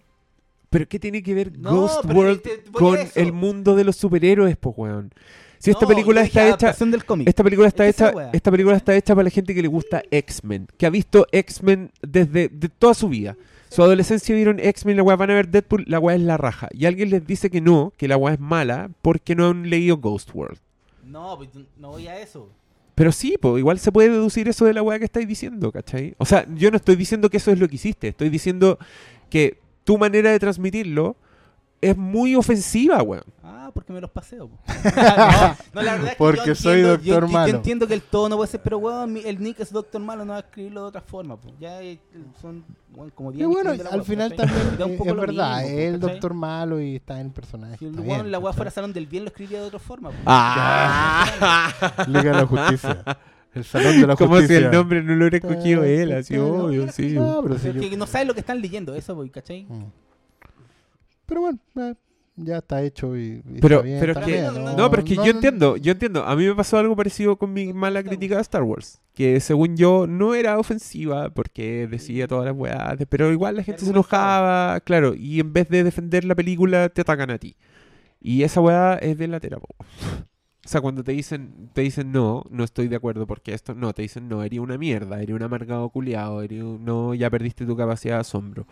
No, Pero bueno, digámoslo, también hay, hay una cierta tendencia a eso. Le pasó a la, a la Isabel Plant con una review de X-Files. eh, le pasó a Jorge Araid con una un elogio que hizo de Nicolás López por un millón de espectadores sin filtro. Le están dando duro en general a los que están yendo contra corriente. bueno, Eh, uno de es esos, uno de esos es justificado igual. Pues, claro, pero, pero independiente Al de menos la- uno de esos dos Sí. está justificado. Pero independiente de, de- de que uno esté de acuerdo o no, el nivel de contraargumentación que viene de, de la ola, Es, digamos, es atacar. es atacar y porque no es, Sí. ¿sabes que no estoy de acuerdo por esto? Es eh, adiós para siempre, eh, aprende a ejercer el periodismo, Claro. muévete, únete a la fiesta. Eso te pasa mucho por juntarte con Hermes. el- el Claro, hipster. el, hipster, que te Oye, ese, ese weón es un loco que me odia mucho, pero que rabiaba solo en Twitter. Yo me acuerdo que yo me metía a su, a su tweet Ujú. y el weón sin arrobarme y yo metiéndome así porque le hice clic porque alguien le contestó algo, así como una weá muy random. Y encontraba así, a simple vista, onda, tres tweets en que me tiraba mierda sin arrobarme. Y el loco me seguía. Entonces yo no entendía. Sí. Y de repente el loco, eh, como que yo lo bloqueé, pero lo desbloqueé después. Como Ya. que yo lo, lo obligué a hacerme un follow, ¿cachai? Claro. Pero entre una de esas pasadas me di cuenta que el loco me había bloqueado. Y yo dije, ah, ya, bacán. Onda, se dio cuenta por fin que yo era algo muy malo en su vida y tenía que borrarme, lo logró. Bien. Pero ese weón sigue tirándome mierda en los comentarios del, del Salón del, Mal. Salón del Mal. Como esta, esta crítica es una. La escribió Hermes el hipster. la ofensa que escogió. Hermes el hipster. que Lindo, un saludo para él. responderle nomás, lo que hago yo. Para que le explique más el pues, hoyo. ya- ya. Ya, pero igual a ti te pica el hoyo, no digáis que no. Yo me Hiciste un- la No, mentira, hiciste un post sobre el ñoño rata después de haber tirado el review de Deadpool. ocupando su lenguaje con meme. Yo me estaba riendo de la weá. Era bueno. Igual se enojaron algunos fans Se de enojaron Duna más, po, pero ¿qué era? Hacer por no nomás. mencionar a Raki. ¿Quién? Ah, no, La de algunos dijeron que le había, dado, le buena. había dado esperanza. Oye, ¿tú crees, ¿tú crees que la mejor adaptación de a cómic es Ghost World? No, ¿Esa es la que tú escogerías? no, yo hice un- hace poco la, un, un listado. Ah, ¿y igual cuál el que más te gustan? Superman. Sí, ¿Y cuál pusiste el primero? puso Superman. Superman. Man of Steel, No, pues Superman de. Superman, de movie. Donner. de Richard Donner. Sí. Porque tiene el mejor Ah. cast de harta. de harta- Sí, y no, también no. la, mi- la película de mi infancia. Y mi personaje favorito, entonces era. Tenía como el número uno ya apartado. sí. Oye, yo solo quiero decir que si el ñoño rata sabe hablar el micrófono, ese es mi bando en Civil War. Yo me quedo con el que sepa hablarle a un micrófono. ñoño ratas, cambiamos la got dinámica. you. Antes la teníamos los micrófonos de otra forma, weón. Ahora. pero que nos profesionalizamos, pues lo puse en Sí, pedestal. Lo único que tenéis que hacer es mantener tu boquita cerca del micrófono. que y no hablar así. eh. Mira, Hola. La gente te ha escuchado así todo el programa. Así, este es el doctor malo. Porque Deadpool res- le llaman- el Deadpool niño rata. Los paseos. Así. Los Eso, paseos. eso escucharon. Ya, oye, contestemos algunas preguntas. Ya. sí. Eh, espérate, estoy buscando. Buscando las preguntas. Aquí, Arrael 1981 dice: Manden un saludo para Arrael, tecnólogo médico. ja, todos en el trabajo tienen la obligación de escuchar el Flimcast. Saludo tecnólogo a- Eso significa que está en contacto con paciente. Si es tecnólogo Puede médico. ser que lo, escuchen como es si como- fuera un programa de radio. Pero son los que hacen ponte y esa weá. ¿Es un Eh, tecnólogo médico o es no, el otra tecnólogo cosa? médico es el que, el que te revisa los análisis de laboratorio, entiendo yo. Puedo estar equivocado, corríjame si no, pero el, claro, el que, el que recibe las muestras, el que las ve en el Ya, microscopio, o sea- te dice, o sea, igual el por tiene culpa- cáncer. Por culpa del Flimcast te puede mandar un condoro. Claro, puede poner así como, este señor tiene gonorrea. Oh, ¿te tenía- cachai? Manda- o mandan un test de ADN con el resultado incorrecto. Oh. Bueno, un saludo a todo el equipo de tecnólogos A los médicos tecnólogos médicos, concéntrense, por favor. Ya. Ya, y- Paulina Verdugo pregunta: ¿Vieron el regreso de Better Call Saul? Oh, está demasiado bueno. Bueno, yo amo Better Call Saul. Se me había olvidado lo buena que era. Como que eh, me, me ahueoné. Pasó se- mucho tiempo. pasó mucho tiempo. Se me olvidó que había una serie que exploraba los personajes más fascinantes y entretenidos de Breaking Bad y que lo hacía bien. Bueno, esa primera temporada es hermosa. Todo el arco creo- que hacen con, con McGill, ¿cómo se llama el weón? Jimmy McGill, es hermoso. Y tú te estáis viendo, estáis viendo una historia de origen ¿Ya? pero no te das cuenta que estás viendo una historia de origen. Como que en los últimos capítulos entendí y decí, ah, este- ese weón es Sol. El último capítulo de la primera temporada era como. Tan, Saul tan, Rises, como- tan, tan. Oye, es tan bueno, weón. Y la, y la weá está tan bien actuada, tan bien escrita, tan como... Perdón, me distraje. de- Tan, tan como Breaking Bad, weón. Tan táctil la weá. Como que es una serie que tú puedes tocar. Como cuando el weón está sorteando el bingo y veis las pelotitas y los efectos sonoros. ¿Ustedes la vieron o no? ¿O estoy Sí, pues yo- hablando...? Hoy día vi el- Yo no, pero primero de él más, más. Es, es hermosa. Y ahora partieron los capítulos y vi el primero y fue como volver a casa y amo a todos esos personajes y quiero verla hasta el final. Bueno, está tan buena que no me importa si sale Walter White. ¿Para qué? Pero Qué sería- bueno eso. Weón, si No, empalman... va a salir y va a quedar si para la cagada. cuando empalmen con Breaking Bad yo me voy a morir, weón. Además que ahora, por culpa de Better Call Saul, quiero muchos más a esos personajes, weón. Amo a Saul Goodman, amo a Tatita Mike Y lo que el concha su madre de Walter White le hace a esos personajes. ¡Oh, qué rabia, weón! Te odio. Te odio, Walter White. You are the danger, motherfucker. Está bueno eso. Contestó eso la pregunta amiga Paulina Verdugo. Ahí en. Arrael, de nuevo, el tecnólogo médico, sigue Ah. pajareando. Hombre, le va a mandar un test de ADN equivocado a alguien, va a destruir una familia. Concéntrese. ¿Harán un Flimscast con top de películas de la última década de cada uno de tres horas? Chucha madre. No. Necesitamos financiamiento para eso. Nick Moya. Eh, ¿Qué les pareció ver a Tom Hardy en el papel de antagonista? A mí me encantó. Es increíble. Sí, Tom Hardy está muy bien ¿En Revenant? en Revenant. yo, El otro día escuché a un weón hacer una comparación perfecta. El loco decía que. Puta, nadie va a cachar esta weá, pero el loco decía que era como si el weón hubiera actuado de Ted Levine. ¿Cachai ese actor? Ted Levine es el loco que hace de eh, Buffalo Bill en El Silencio del Inocente. Un weón que habla, que habla así. El que le dice, "Wa- was she a very fat lady?" El weón que hablaba así, Sí. cuando le decía, "He put the lotion in the basket. ¿Te acordás? sí, sí, ¿Se acuerdan todos? ¿O crees que sigue imitando a ese personaje A durante cinco minutos más? Wa- wa- Was she really, really fat? Eh, ¿Ese? Y weón, la cagó que Tom Hardy habla así toda la película. Sí, pues, el- Es el- perfecto. el- Y el loco el- tiene ese tajo y se ve, se ve No, realmente No, yo por peligroso. lo menos solo quiero decir como adelanto que para mí Fitzgerald tenía razón. Fitzgerald, él... Fitzgerald tiene razón. Oh, por yo eso- leí algo demasiado inteligente el otro día y no sé si lo dije acá o en otro podcast, no sé. Que un weón decía que lo, lo malo de Revenant, lo penca, es Sí. que el DiCaprio hacía un personaje del año 2016. Y yo me quedé pensando y dije, tiene toda la razón. Es el weón correcto. Es el weón que tiene un discurso así integrador, ¿cachai? Es el weón que tiene un hijo indio que no se sabe si es adoptado, si es biológico, que el weón luchó por los indios y que ahora está ahí como en tierra enemiga porque le dan por blanco. Ese weón es un weón de ahora, es un weón políticamente correcto. Le faltó ser vegano. Weón, la cagó. Como que era... Nadie te dice que no lo sea. weón. Sí, pues, la, la escena, bicicleta. la escena del búfalo sí, te dice que no es vegano. Claro, a ver. Eh, pero la cagó que el buen tiene moral de personaje del 2016. Y lo único que lo hace ser antagónico es que el personaje de Thomas Hardy no. Ese loco no tiene mentalidad del siglo. No, del siglo. Y por eso yo digo que esta tiene razón. ¿Cachai? Claro, puesto en el contexto de la en el contexto, situación, razón. el lugar en que está, la época, eh, las condiciones, él tiene razón. Igual podría haberse ahorrado asesinar a sangre fría al hijo delante del otro weón y después dejarlo enterrado por muerto. Eso no Yo fue que, muy. claro, no, no. eso no fue muy super, super, podría- super, claro. super, vi- super Yo podría vivalista de- discutir Uy, si lo asesinó a sangre palabra. fría o en defensa propia. Survivalist, survivalist. filo. Eso quería decir. podríamos debatir eso en otro capítulo dedicado a The Revenant. Pero sí, amigo Nick Moya, la actuación de él está muy bien. Como Ted Levine. Oh, wa- was she really really fat? Matías Vázquez, ¿creen que Spotlight o Mad Max pueden dar la sorpresa y quitarle el Oscar a Revenant como mejor película? Yo creo que sí. Ojalá Creo que sí, que sí. sí creo y ojalá sea. Y ojalá sea Spotlight y no Mad Max.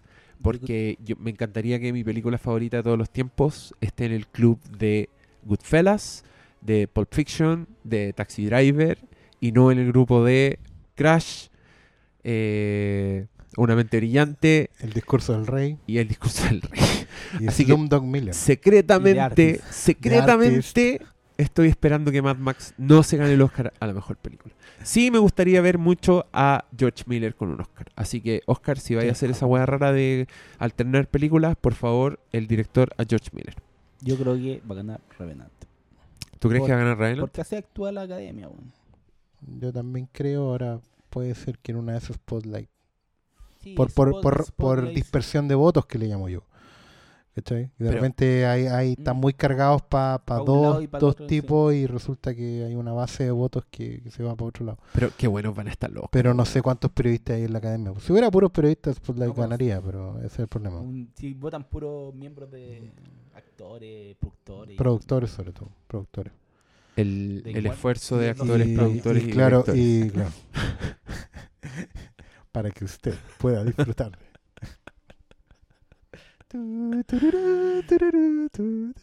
Uy, ¿qué, ¿qué onda esa época de videoclub? ah? ¿Qué, onda, ¿Qué onda lo hermosa que es? Que, A que mí, vuelva Canon Group. N gente me ha dicho, oye, ¿por qué, ¿cómo no, yo digo, ¿cómo no has visto esta película? Y me dicen, ¿está en. Netflix? Y yo digo, no, no está. Ah, ah, pues, no, no, no la he visto entonces. No te que decir, está en Netflix, pero la van a sacar.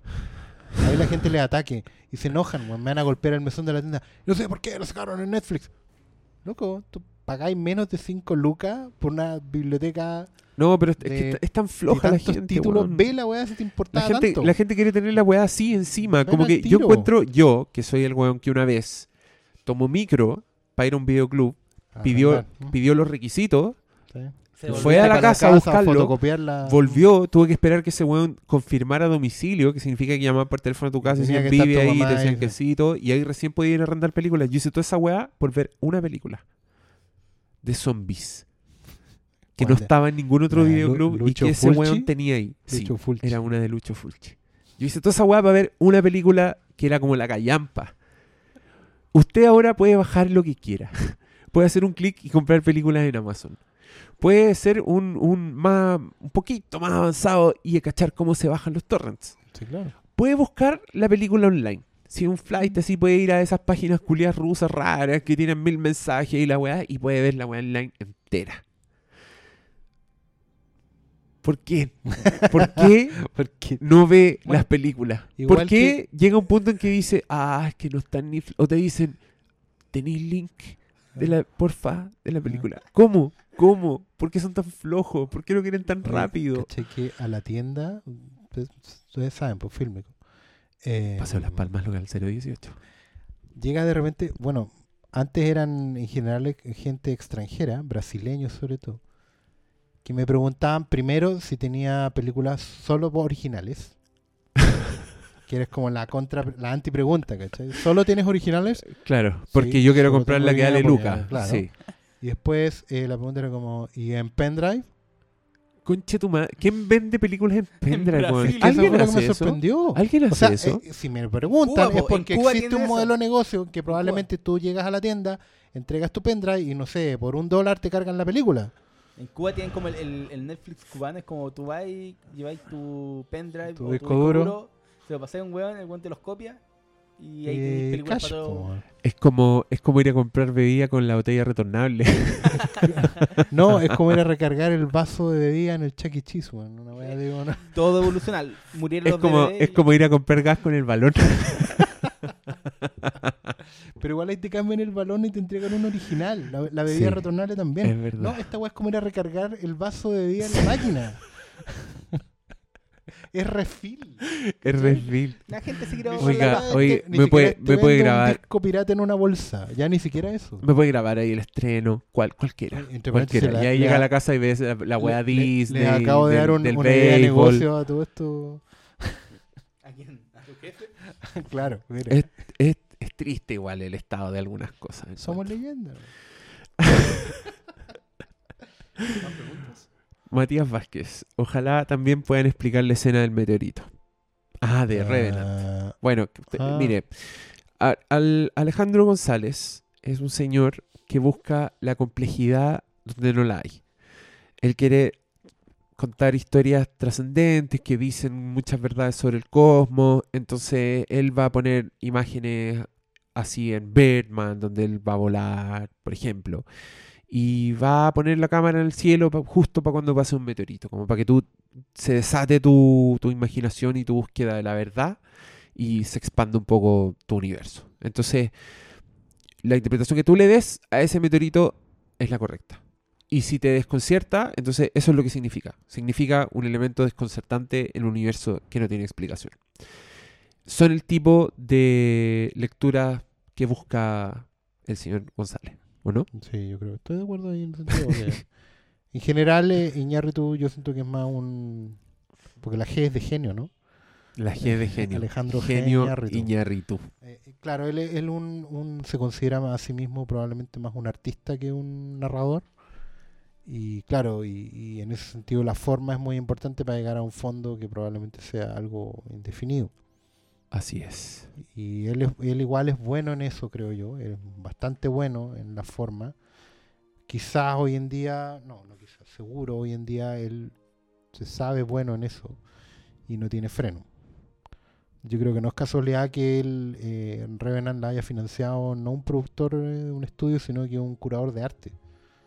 ¿Cachai? Lo, Ah. lo- lo que les pasaron más de los 200 y tantos millones que costó de Revenant eh, es un tipo que se mueve en otra esfera a otro nivel, lo cual, por ejemplo, decía DiCaprio que es muy bueno porque salva el arte y todo lo que queráis, pero también es muy malo porque al final eh, eh, aleja a, la, la película de, lo que es al final, que es un producto de, cine, un, vehículo para contar historias, y, y lo pone ambiguamente, no ni para bien ni para mal, pero ambiguamente lo pone en otra esfera. ¿cachai? Al final, claro, te puedes encontrar algo muy, muy valioso, muy superior, o también algo completamente vacuo. Entonces, esa indefinición también no es... Él cree que está haciendo algo superior. Yo creo que él está convencido de que está, haciendo algo convencido de que superior. está haciendo un arte que, ¿Cachai? Y que, y que que justamente trasciende. ¿no? tiene No una sé, fórmula que soy- las críticas justamente le nutren eso. Y bueno, sí, el tipo es bueno, pero necesita editarse. O sea, The Revenant con 45 minutos menos hubiera sido mucho más valiosa probablemente. ¿Cachai? Porque, eh, o sea, a ver, Emanuel Lubezki, que es el director de, de- de cine, de foto de... Es un superdotado en general. No solo porque uno sepa que eso está filmado con luz natural, lo cual ya es muy heavy, en escenarios naturales y sin nada de CGI, digamos, o muy poco. Pero, a ver, está bien, tú puedes tener una polola muy bonita y salís con ella y se la presentás a todo el mundo, pero presentarla dos, tres, cuatro veces decir, sí, es mi novia, ¿cachai? Es un poco... está de más, ¿cachai? Si me la presentaste. Entiendo que es tuya y no mía. Entiendo que tu talento es superior, ¿cachai? Pero tranquilo, eh, no necesitas demostrármelo cada cinco minutos. Mm. Para mí es el gran problema de, de don Alejandro. Él es bueno, no lo voy a negar. ¿Tiene con qué quebrarse? Por supuesto que sí.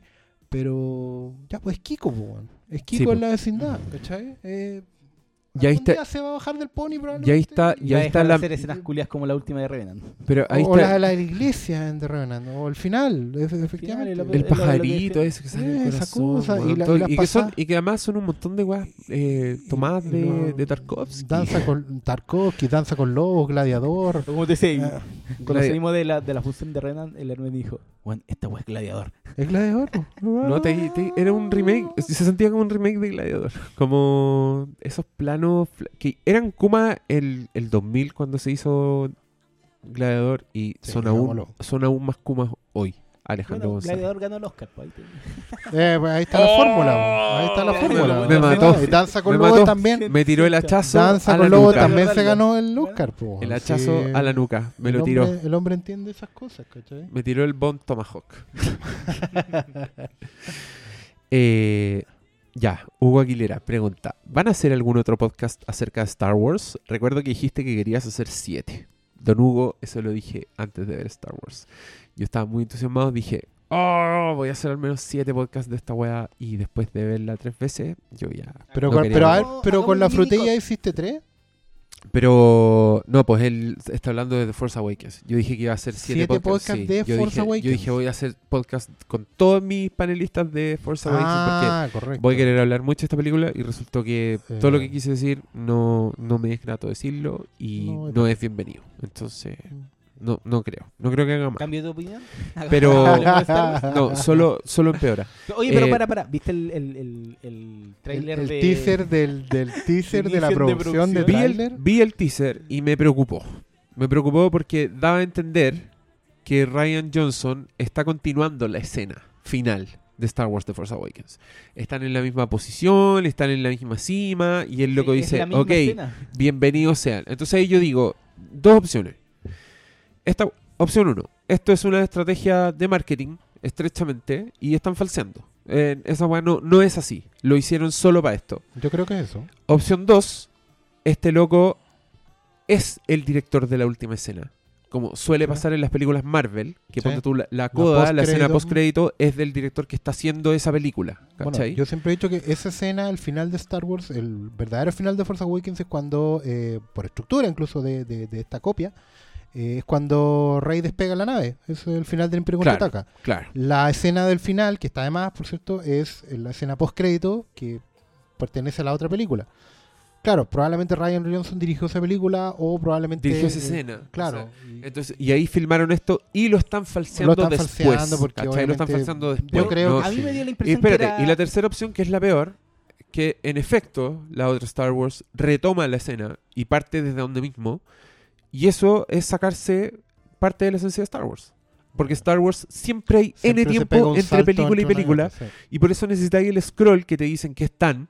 Onda, Luke Skywalker fue llevado no sé dónde, ¿cachai? Mientras Han está, se Mm. inició una operación y la weá.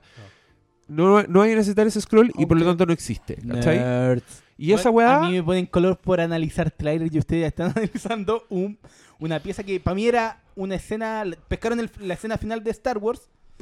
Mostrémosla, total, la weá ya se estrenó en todos lados. Bueno, Pongamos este que está filmando y chao. Es como la foto del... Pero del- qué clase, pero que no tenéis nada de capacidad de análisis, entonces como que pensaste eso, eso, y esa fue la conclusión, no lo pensaste nada más.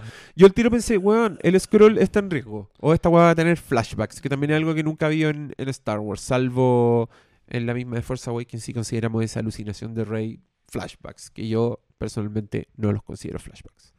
Porque no son de weas que vimos antes. Eh, bueno, me hicieron... a- a- Ya, este, este cuenta fue- como uno de los este podcasts de Star Wars, Star amigo. Revenant, no, este loco lleva como tres tweets de Revenant, ya le contestamos mucho. Eh, solo vengo a tirar buena onda a los maestros, me encanta el trío dinámico. Gracias, Luis Gracias, Godoy. gracias, gracias. Se agradece el rico. amor en tiempos de hoy. Qué bueno que estés ahí en la, en la playa en tu avatar. Te Bacán. envidio. ¿Patitas? Así. No, un ¿No? plano Ah, glorioso así en la distancia. Bacán. Eh, hay, hay, ¿Hay más preguntas? chucha, hay muchas en Facebook. Es que Facebook es una máquina. Oh, son preguntones los cabros. Espérate, ¿cacha? A ver, estamos viendo. En este momento ustedes pueden ver que tenemos cuatro pantallas Bueno, abriendo Hay muchísimas la preguntas. red social de Mark Zuckerberg, guionizada por Aaron. Pablo. Montenegro dice, Doctor Malo, porfa, no odies tanto a los ñoños ratas. Ja, ja, ja, ja. Eres como el Jack Black de alta fidelidad. Maravilloso. Oh. Muy bien, muy bien. Pero, It's a Cosby sweater. puta, es que esa es la Pero, cuestión. Yo no oye. lo odio, pero es como los weones que van a grabar a. eh, Le decía al otro, es como los weones que van a grabar a primera fila un recital. Ahí están los weones. ¿Y por qué no hablan mal de los weones? Me da lo mismo, pero. Sí, yo creo que también eh, el, ¿Por qué el visionado de Creed nos dejó una lección de que, que hay que abrazar el legado, lo que somos y, y nada, echémosle para adelante. Sí.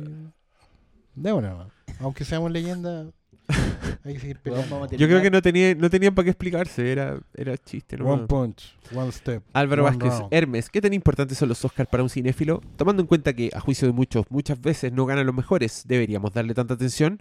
Doctor Malo, ¿por qué el último tiempo los gustos ñoños se imponen en la cultura más popular, ya que eso es perjudicial o, es- o beneficioso? Gran programa, loco, con mi respeto. Uno, ¿qué tan importante?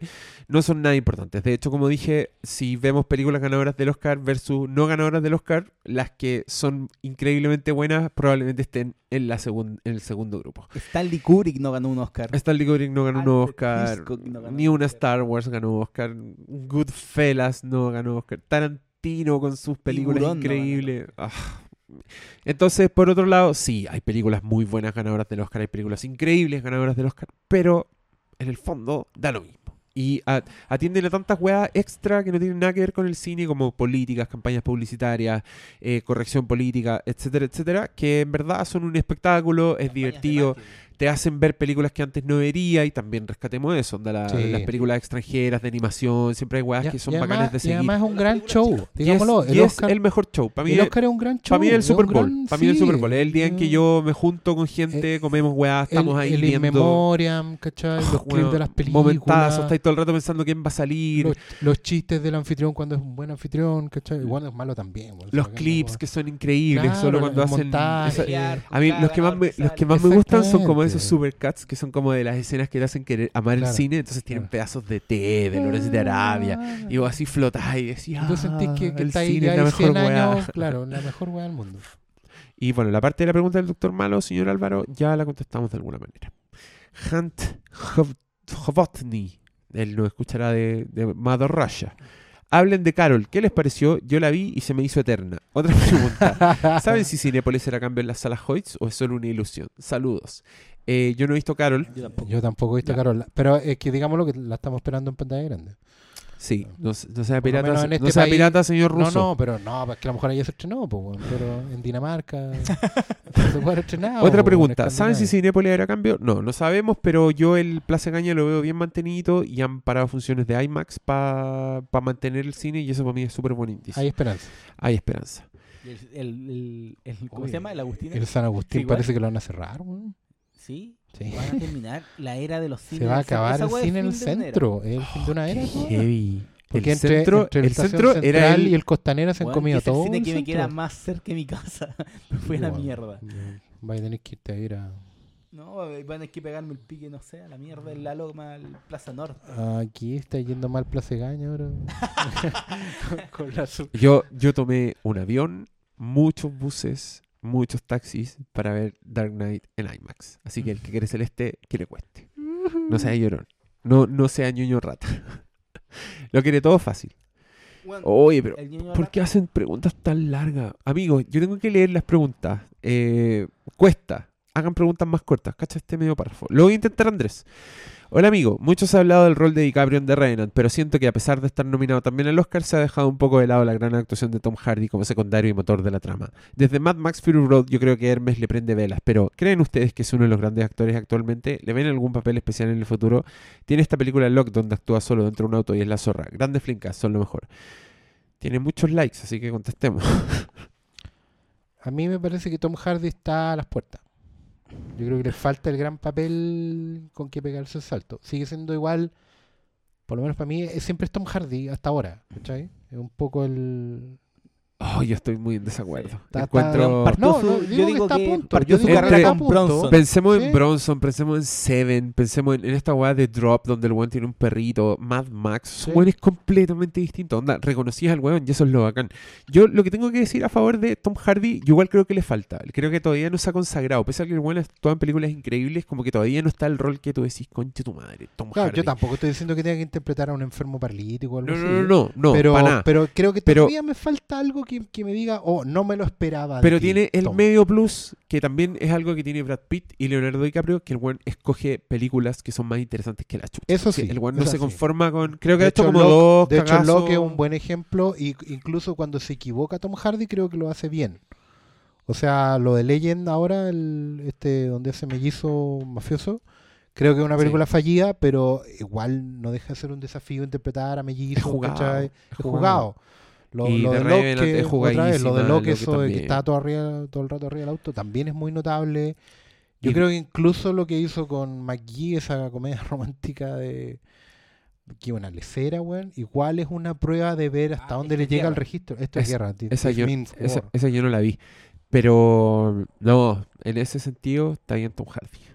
Puta, Iba a decir algo y se me olvidó. ¿Algo más de, de Hardy? Ah, no, iba a decir que hasta, hasta Bane. Denle crédito a Bane. Porque Sí, también. Bane es el medio A mí, personaje. eh, no, aunque sí, no le, aunque mí malo el- le carga esa película. Para mí el eh, problema de Race está más es logrado que la, está resuelta. está más no logrado que la está concha su madre. Yo creo que hasta... Cristian, Cristian Cortés, ¿quién es el director chileno más interesante de la actualidad?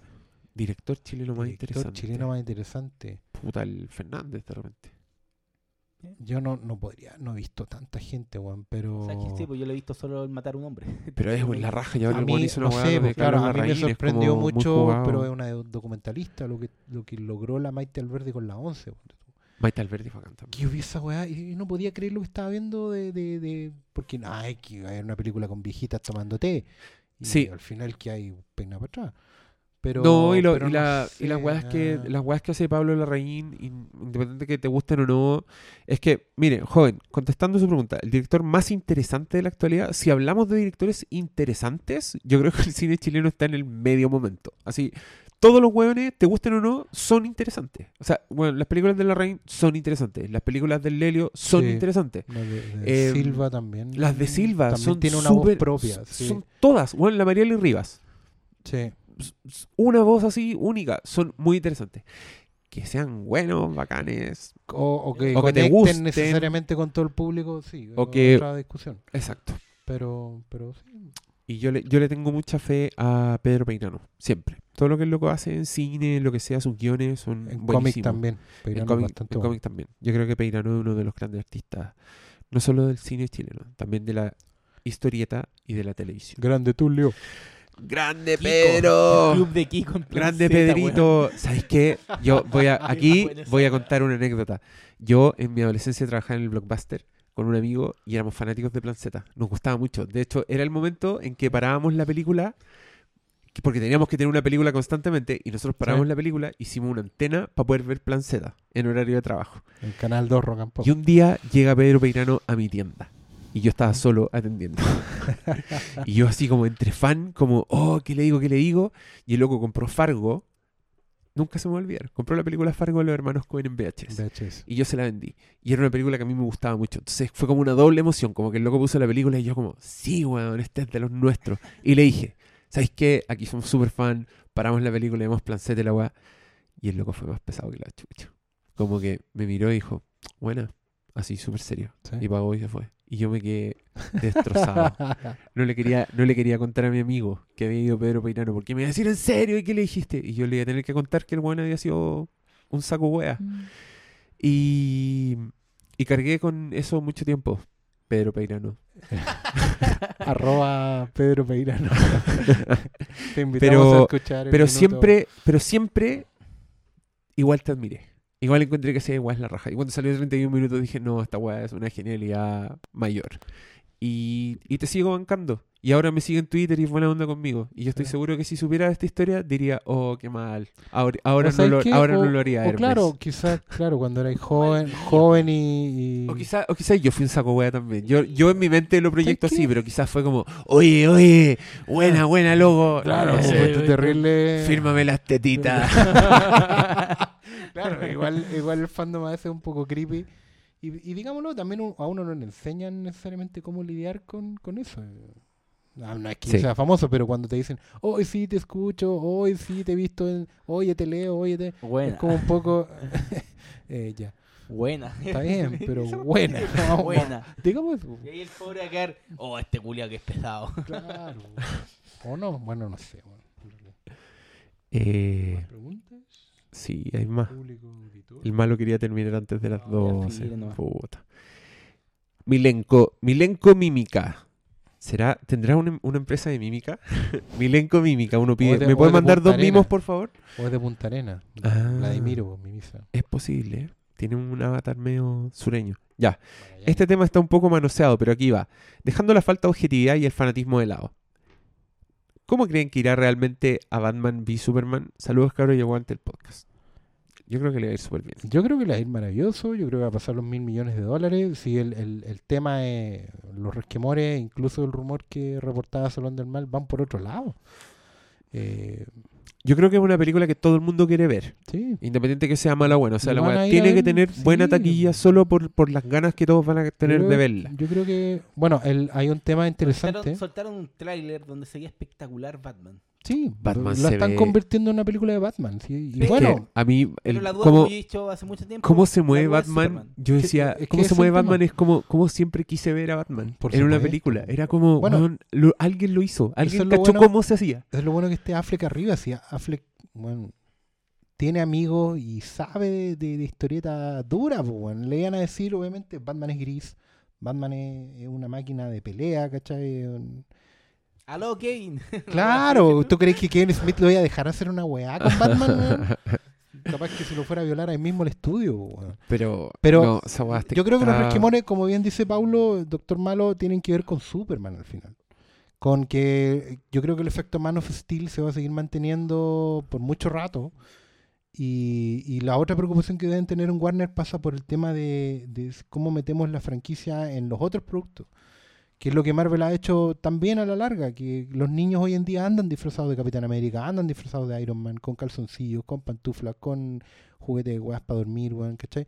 Pero Batman siempre ha sido Batman y Batman ha vendido toda la vida, incluso cuando no ha tenido película. Incluso con Batman y Robin. Claro, Batman siempre ha vendido bien, Siempre, pero siempre, siempre es un fenómeno de taquilla. pero hay un tema de merchandising con los más chicos, que es lo que al estudio le interesa hoy en día. Sí. El estudio, si el estudio se gastó 400 millones de dólares en Batman v Superman, Sin, sin, eso, sin marketing. sin marketing, ¿ya? Ah, no, era con marketing. Con marketing, ya, 400 millones. Van a pasar los mil millones y van a recuperar, porque ustedes saben que en taquilla eh, hay que restar el 40% que se quedan las cadenas de cine y el IVA y todas esas cosas. Entonces no llegan los mil millones, te van a llegar 600 millones. Con eso ya recuperaste tu presupuesto y, saliste apenas raspando. Con mil millones de dólares, ¿cachai? Por eso es la preocupación del estudio. Porque no te llegan mil millones, te llegan menos, 600. Pero yo creo que las lucas se van a recuperar y va a haber financiamiento para una, para una secuela, que la idea es ganar 800 millones netos, ¿cachai? Pero el problema es a largo plazo, es que si sigue el odio contra Superman, ¿cachai? Porque el odio contra Superman, digámoslo, ha repercutido tanto en las ventas de historieta como en el merchandising. ¿cachai? Las ventas de Men of Steel en físico no fueron buenas, los juguetes están tirados en las liquidadoras de juguetes, ¿cachai? Eh, los niños no andan con poleras de Superman, ¿cachai? Y si andan con poleras de Superman, andan con de otro lado.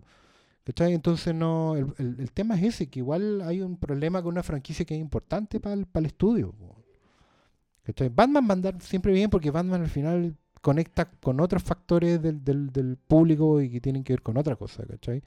Batman siempre es la aspiración final de cualquier persona, al fin y al cabo.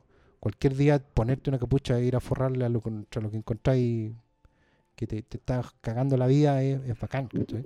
Y además ser James Bond en la pasada, pues. Entonces, pero Superman, Superman está en serios problemas, bueno. Y yo creo que por ahí va la cosa, porque además tú no sabes cuán a quién está más cerca Wonder Woman, que es la otra esperanza. Si está más cerca de Batman o de Superman. ¿Cachai? No es menor, yo creo que en el tráiler aparezca Wonder Woman filtreando con o, o haciendo el ojito a Batman, ¿cachai? Porque al final tenéis que ponerte más donde, donde está mejor el, el- el terreno, ¿cachai? Y Superman, Superman se va quedando en una esquina solo sin que nadie sepa qué hacer con él. Es que DC pierde porque DC lo que no ha podido hacer es conseguir que sus personajes nos caigan bien. Como que tú veis Marvel y bueno, el Capitán América es. El weón es la raja. Tiene una personalidad la raja, su historia hace que te preocupe, como el weón te hace reír, el weón es liviano, te hace pasarlo bien. Lo querí al final. ¿Cómo es posible que teniendo a Superman, que es un personaje increíble en los cómics, que tiene unas posibilidades así maravillosas, que ya demostró que podía ser un weón querible con Christopher Reeve así para no logran ni por si acaso hacer que ese personaje nos importe. Entonces, no sé, hay maneras, yo creo que compensáis con eso. Podéis compensar con un personaje que no te importa tanto siendo, haciendo que el personaje haga weas increíblemente la zorra. Por ejemplo, Claro. como que sí siendo cool, como haciendo weas la raja. Es el ejemplo de, no sé, de Hit Girl, incluso, que es un personaje que no te cae bien, como que no apela a tu, No. a tu afecto, no te hace reír, ¿cachai? Como que no te, no te importa tanto. Pero el weón, es- la, la mina es tan cool como el mono, como su parada, la acción que hace, todas esas weas que tú decís, weón, me encanta Hit Girl, es la raja, y te la bancáis, ¿cachai? En pequeñas cantidades, Sí, claro, sí. siendo un personaje secundario en, en una historia Mm. más grande. Y, y con Superman no han podido dar el tono. ¿tú No han, dado, no han hecho ni, ni, ni, ni lo han hecho increíblemente la zorra. Así que tú digas, wow, qué increíble las weas de Superman. Curiosamente a Zack Snyder esa wea no le salió No. como sí le está saliendo con Batman. Y tampoco te importa el personaje, tampoco es querible. ¿cachai? Es un weón que, que sufre, que tiene los poderes más grosos del mundo, pero igual anda en la carretera haciendo de o como si fuera pobre, como si tuviera que luchar por, por, la, por ganarse la vida. Pero yo creo que eso va por. Puta, veis Capitán América y abrazan al personaje y, y que Capitán América te sufría más o menos el mismo prejuicio. ¿Qué van a hacer con este weón que Boy Scout y, cha- y lo, han sacado la luz del personaje y han puesto a Chris Evans que es un weón carismático. Sí. Y el weón que hace las cosas porque hay que hacerlas, ¿cachai? Y con Superman pusieron a este weón medio emo y, y que se distancia completamente de lo que es Superman. Entonces, ¿qué hay esperar? Que, que en, en el trailer ahora te- la mamá le dice, vos no le dis nada a la humanidad, weón.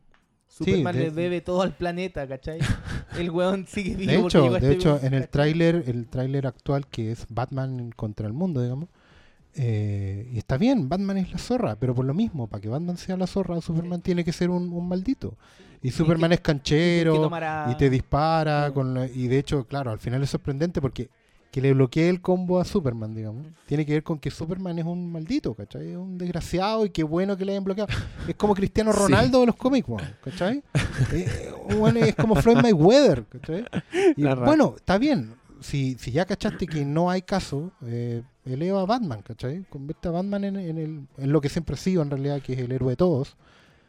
Bueno, bueno, va a tener que sacrificar a Superman, no lo sé, a lo mejor el trailer también nos está engañando, para que vamos- estamos especulando al fin y al cabo. versus que es como el, el, El- tercio de la película. Pero Claro, lo que es- ¿cachai? pero- pero Algo, Nada. algo que me llama la atención es que cuando tú veis un tráiler de una película Marvel, como que lo que te gustan son los momentos de los personajes.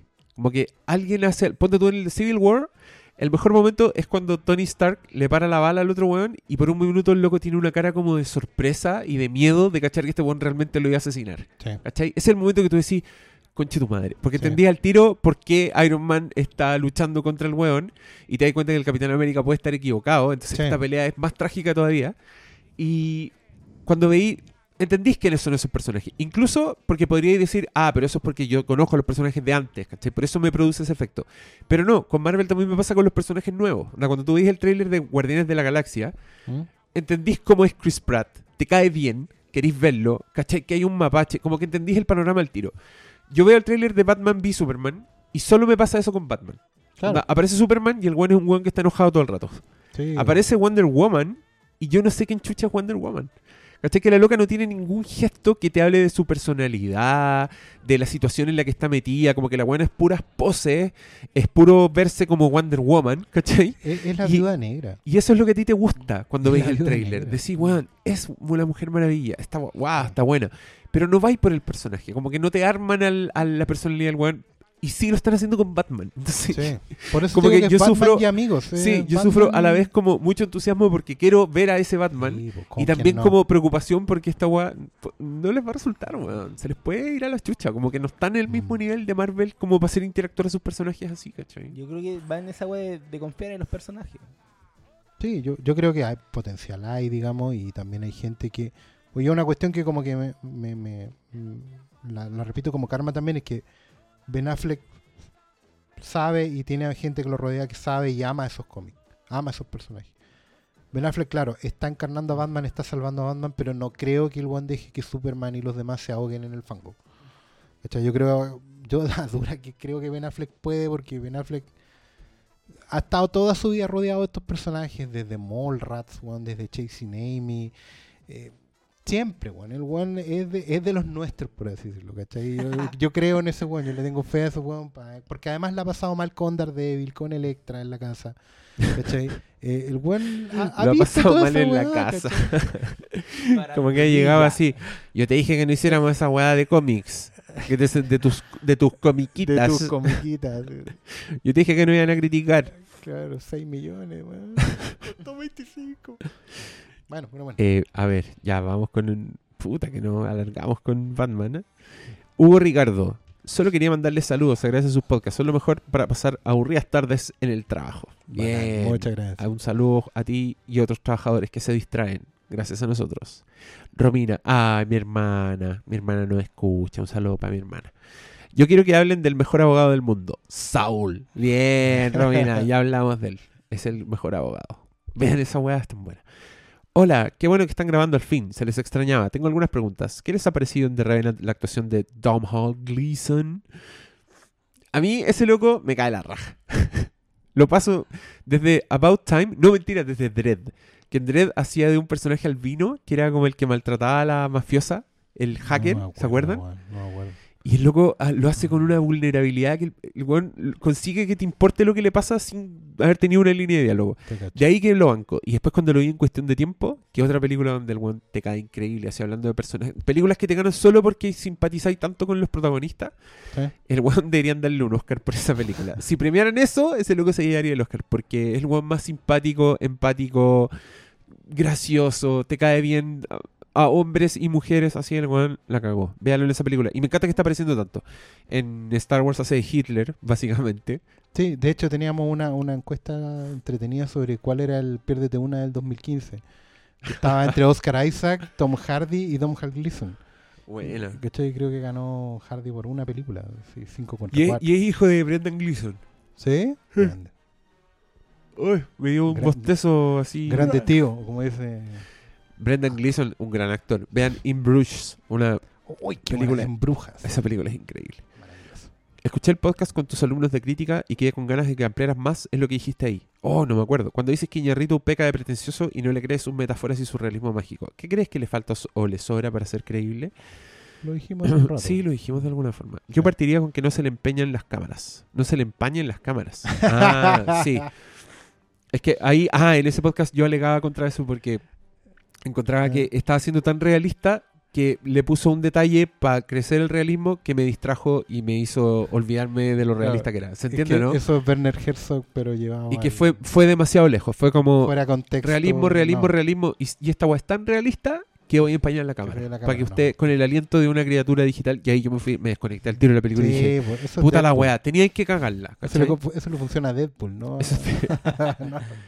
Aunque a nivel técnico la weá es perfecta. ¿cachai? Aislada y fuera de contexto, Es así que sin tener en cuenta las, intenciones narrativas o expresivas de Iñárritu, la weá es la raja. Es que tú lo has dicho, Iñárritu siempre fuera de contexto. Es el, es el weón que ejecuta perfecto el manual. Un 7 González vaya a sentarse. ¿cachai? Pero a la hora de poner en práctica eso no, no, sigue repitiendo la fórmula de manual. Ga- Gabriel Encías Sangrantes. ¿Qué escena sacarían de Revenant? Considerando la innecesaria que desvía el tono tramo, qué sé yo. Yo le sacaría una hora de película, fácil. Y creo que dejaría una película de persecución y de venganza a toda raja. Sacaría todos los flashbacks, sacaría toda la escena en que la cámara se va al cielo o se queda posada mucho rato Mira, en alguna parte. Tú tomas al personaje del indio que lo que entre comillas lo le da ¿Lo de comer y lo ayuda, sácala completa y la película llega al mismo lugar. Toda la secuencia. Cuando lo encuentra, cuando le habla, cuando le cura las heridas, cuando lo... Ese weón ya se venía mejorando igual. ¿Cachai? Y igual iba a llegar al, al pueblo donde lo iban a terminar de mejorar. ¿Cachai? No... Sí, y ahí mostraron Córtala. cómo eran los franceses. Claro, y, y todo lo de los franceses también es como... eh, No, pero es que al final la India, eh, ese hecho fortuito nos ayuda que... Da lo mismo. Si Tom Hardy ya había herido de muerte Si cayendo yo por pudiera sacar un- una escena, weón, ¿Mm? sería el final. Ah, no, Una, con esa. sí, pero... Es que es el punto. Tú eh, saca eso y la película llega al mismo lugar.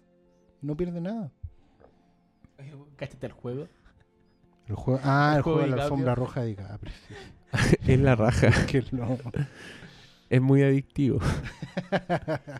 Y es muy difícil. Me da risa porque eso Está es, es verdad. Es- claro, no hay, no hay cómo ganar. No hay Por favor, por favor, que no se lo gane para que siga el hueveo. Loco, yo quiero que puro siga el hueveo. ¿No van a ir a Plaza Italia?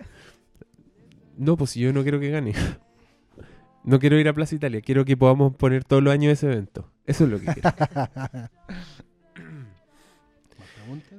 Hay muchas, eh, pero es que es injusto para todos los demás. Pablo Farías, ¿cuándo The Force Awakens Frutilla Edition? La Frutilla ya vio The Force Awakens y me dijo que hiciéramos un podcast y yo lo estoy chuteando porque creo que no quiero. Así que amigo Paulo, le estoy siendo extremadamente honesto y lo siento mucho, pero posiblemente lo haga porque me cae bien la frutilla y me gusta juntarme con ella y conversar. Loreto Maturana, siendo más subjetiva, ¿no les pasó que no sentían casi nada de empatía por DiCaprio en The Revenant en la escena en la que le matan al hijo? A mí me dio pena el niño, pero no DiCaprio. Y lo otro, sentí que lo trataron de dar un misticismo y profundidad con las alucinaciones y su historia de vida que no resultaba mucho. En cambio, Fitzgerald tenía mucha más profundidad que quedó explícita en unas pocas frases y en su actitud. ¿Les pasó lo mismo? Saludos, su podcast alegran mis tardecitas de ocio. Carita de monito con bigotes. Sí, pues nos pasó lo mismo, de Es alguna que- forma u otra. Es que en general ninguno de los personajes tiene un, un cambio, un ciclo. No, ninguno de los personajes eh, cambia el registro en ningún momento. ¿cachai? Y DiCaprio, la verdad es que siempre es un tipo que, o no DiCaprio, eh, ¿cómo se llama? Eh, Glass. Glass nunca se involucra. Glass siempre quiere pasar rápido por ahí. Y, y en el fondo lo que le pasa es circunstancial, pues. Ah, ¿cachai? sí, él, y- desp- él es uno antes de la muerte de su hijo y es el mismo después de la muerte de su hijo. Tú puedes decir, no, pero es que ahora busca venganza. Pero sabéis que el loco no tiene una epifanía. De hecho, técnicamente nunca renace, encuentro yo. Nunca estuvo realmente muerto. Es, es todo superficial. Eh, Renace, te pone en una situación que parece un O sale de un renacimiento. caballo. eh, Claro, Sale un town town. Claro, eh, eh, Genia, Rito me irá a decir, no, pero es que él renace al final. ¿Cachai? Cuando, Cuando- Cuando, cuando mira, tiene la decide iluminación, él renace. y cuando decide hacer un asesinato falso, Pero- porque en el claro, fondo pero fue por lo como una mismo- mala, una mala Claro, piedad yo no voy a matar porque yo que soy no redime- humano y tú no. que no redime nada. Pero claro, en ese sentido los indios son unas bestias que sí pueden matar. Buena onda. Estuviste defendiendo a los indios toda la película para al final dejarlos como. A mí lo que me pasa, Ah, veras, Loreto, eh, No era siendo más subjetiva, yo creo que tú lo explicas. Cuando tú dices Ah. siendo más subjetiva, ¿no les pasó? Sí, es una cosa muy subjetiva, pero que tiene que ver con lo grueso que es I- González, Iñarritu. Eh, porque este loco no busca conmoverte con la historia, con la vida interna de un personaje con una weá más compleja. El loco busca afectarte haciendo que le maten al hijo frente a sus ojos mientras él está inmovilizado porque un oso se lo acaba de comer. A nivel visceral, todos vamos a reaccionar a esa weá. Porque DiCaprio actúa muy bien. El loco hace perfectamente el, el padre sufrido. Te creéis perfectamente que están asesinando a su hijo delante de él y él no puede hacer nada por defenderlo. Y es una situación tan de mierda que a nivel visceral yo digo, sí, me conmueve, ¿cachai? Pero como bien dices tú, no es empatía lo que yo estoy sintiendo. Yo no, No. estoy sintiendo empatía por ese ser humano porque le está pasando eso. Yo estoy sintiendo horror frente a una situación que a un nivel humano me horroriza, ¿cachai? Y si te- tomamos un ejemplo, solo porque lo tengo cerca, de Better Call Saul, donde en 12 capítulos te explican cómo el loco logra llegar a un punto en su vida y la weá pasa tan inesperadamente con unos personajes muy cercanos a él, donde entendís perfectamente las relaciones y una línea de diálogo es capaz de llegarte al alma, es el opuesto contrario. Eso es empatía, ¿cachai? Eso es llevarte, ponerte en los zapatos de un personaje, hacerte vivir su vida en el fondo y sorprenderte y darte emociones que en tu vida real no son, no llegan por otro lado, ¿cachai? Y esa weá es una experiencia que para mí es muy profunda y es al final el motivo por el que yo busco historias en películas, en series, por el que busco la narrativa y, y- y entiendo la distancia que hay entre una y otra. ¿Cachai? Por eso a mí The Revenant no me mueve tanto, porque la weá es una historia súper gruesa, es súper desde afuera. Es como una narrativa muy simple, pero que más encima, no te- que no tendría nada malo en sí, pero que más encima tiene la doble ofensa de creer que es más que eso. ¿Cachai? Entonces, no la puedo disfrutar a nivel superficial. Claro, Yo perfectamente podría disfrutarla a nivel superficial y salir y decir, ah, la weá era muy Bonita, entretenida, muy bonita, intensa. claro. Pero claro, estuve The tenso, Revenant- estuve tenso toda la película. The Revenant se niega a mostrarte el interior de sus personajes. Y cuando te muestra eso, eso, esas cosas como visiones que deberían ser el interior del alma del tipo, también lo hace desde afuera. ¿Cachai? Son, son cosas abstractas que no, no, se, no se empatan con la historia del personaje. ¿Cachai? Porque al fin y al cabo, mira, él está metido en una situación que él busca. ¿Cachai? Porque él elige poner a su hijo, entre comillas, en riesgo por, por la plata que necesitan. Pero nunca hay realmente una motivación de por qué, ¿cachai? Él ha tomado decisiones en su vida que lo han puesto en conflicto con los demás, lo- particularmente el de relacionarse con, con indígenas y, y- y matar a un oficial de ejército, digamos. Pero él elige no tomar partido nunca, ¿cachai? Él es poco empático con su propia historia, ¿cachai? De hecho, me llaman la atención dos detalles. A él no le habría pasado nada si hubiera quedado quieto después de que está el oso ahí. Pero él elige disparar y dos veces. ¿Por qué? No lo sé. No sé por qué él solo se somete a ese extremo si está ahí ante una criatura mayor, ¿cachai? Él, fíjense bien, la película dispara dos veces. Cuando ya está herido, le vuelve a disparar, ¿cachai? En vez de darse hecho el muerto, que es lo lógico, porque la osa al fin y al cabo está defendiendo su, a sus hijos, ¿cachai? Y después que el hecho de que, la película se plantea como que el hijo de DiCaprio, o de Glass en este caso, muere en parte en un conflicto. Él se va encima de Fitzgerald con razón, pero, pero va a un duelo. eh, Esto es el oeste al fin y al cabo. Y él desem- eh, saca el arma y en un duelo en cierta igualdad de condiciones pierde. Por y puta, que lata, bueno, y toda la weá, porque Fitzgerald es un desgraciado, porque el otro es un niño, es un indio, ¿cachai? Pero, loco, eh, como la película se plantea desde fuera de la empatía, todo el rato, ¿cachai? Entonces ahí es donde se pisa la cola. Sí, sí, todo. Mira, ¿viste la bestia que despertaste? Loreto Maturana, ¿estás feliz? Espero que te alegremos tu tardecita de ocio. Para malo, Hugo Ibacache. ¿Es verdad que eres un ñoño lover? Sí, los amo. Los amo a todos. Besitos. Besitos. Álvaro Sarmiento, ¿qué opinan sobre la polémica de la falta de diversidad racial en los Óscares? ¿Qué es verdad? Son súper blancos, no tienen para qué nominar tanto a Jennifer Lawrence ni a Christian Bale. Además que dejaron fuera, ah, dejaron fuera la película de Netflix. eh, Háblale al El micrófono. Beast of No. Nation. que es la zorra esa película. Yo creo- Y, y Idris Elba merecía estar Por lo menos por nominado. lo menos nominado. Yo creo que, que tiene, es un tema con... Y ojo, que, Sí. estamos pelando la- a la academia, pero esto corre para abajo igual. Tenemos que ver todo tipo de películas, loco. Al final, los gones de la academia no, no, no es que no hayan nominado negros porque, no sean, ra- porque sean no la vieron, racistas. pues, No pues. vieron esas películas. No vieron Beast of No Nation porque está en Netflix. ¿Cachai?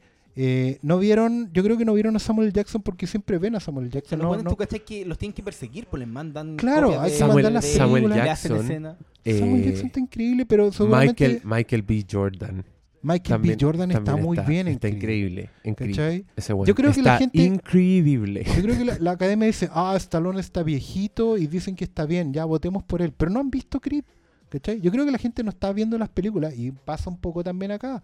Y de repente decimos, oye, sí, esta película es buena o esta película es como la callampa.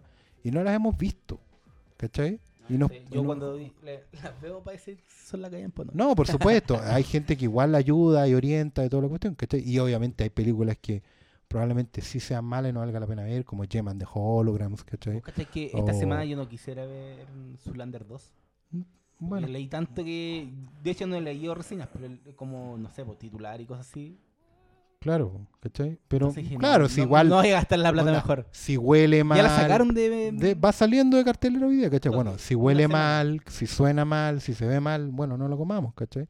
Pero, pero en general hay cosas que no estamos viendo, po. Estamos dejando pasar. El, en Filmico Briones siempre dice, bueno, película de negros, ¿cachai? No funciona, no...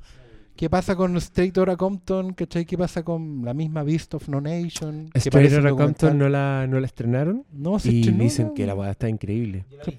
Claro. Yo, pero- yo me la compré pirateada para verla. ¿No la he visto todavía? No, No, ¿cachai? pero me, me he dado cuenta que para mí las películas piratas son como el videoclub. Da- claro, Sí, la como arrendáis- voy, en vez de arrendarla, me compro un- y me da y- vergüenza, pero puta, quiero ver Straight Outta Compton y no la van a estrenar en Chile. No, ¿Qué voy a hacer? Bueno, mientras tenga claro que la web piratería está mal.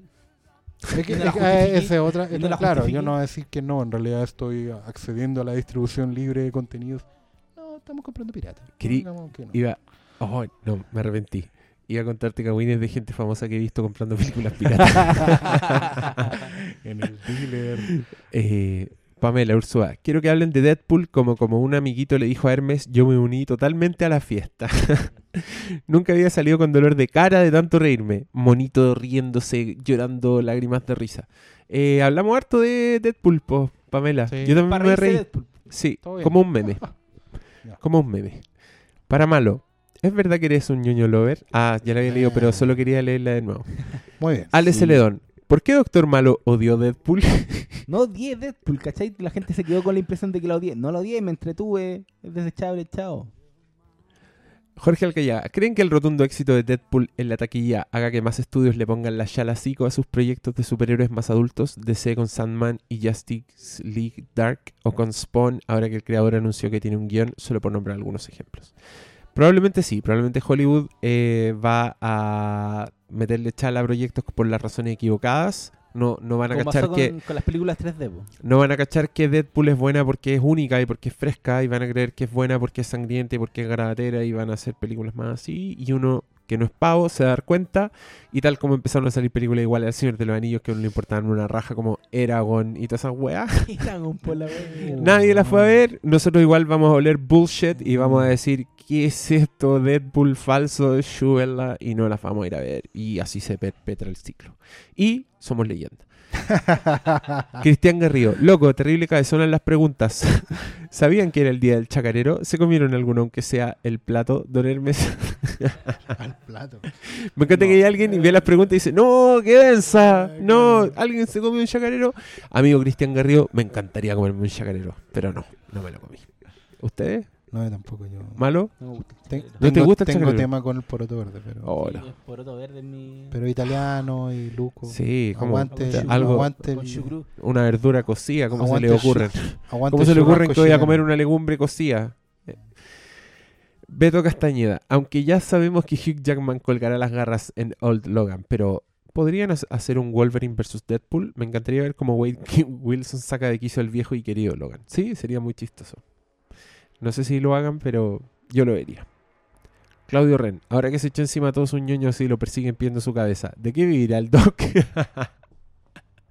De seguir huyéndolos porque Doc. no han bajado las visitas, no bajaron nada. pero. ¿sabe qué? Don Claudio, yo le tengo una mala noticia.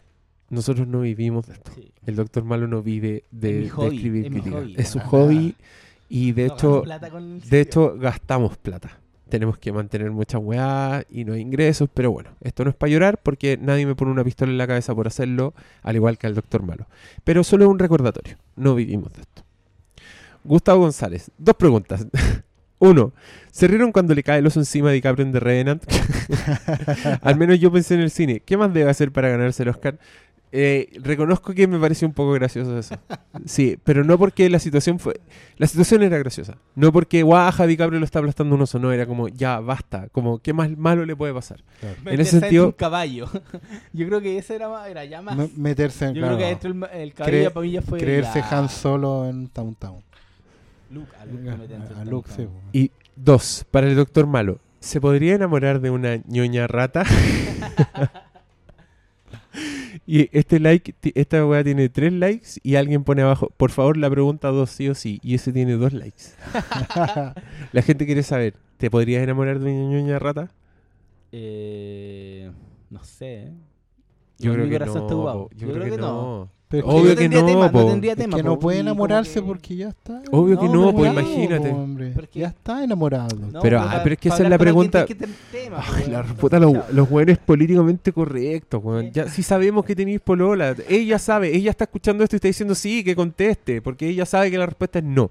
No se podría enamorar de una ñoña rata. Imagínense el doctor Malo está ahí. Hola, mi amor, ¿cómo estáis? Ay, mira, esta es la mejor adaptación del cómic. Veamos Deadpool. El doctor Malo diría Te paseo.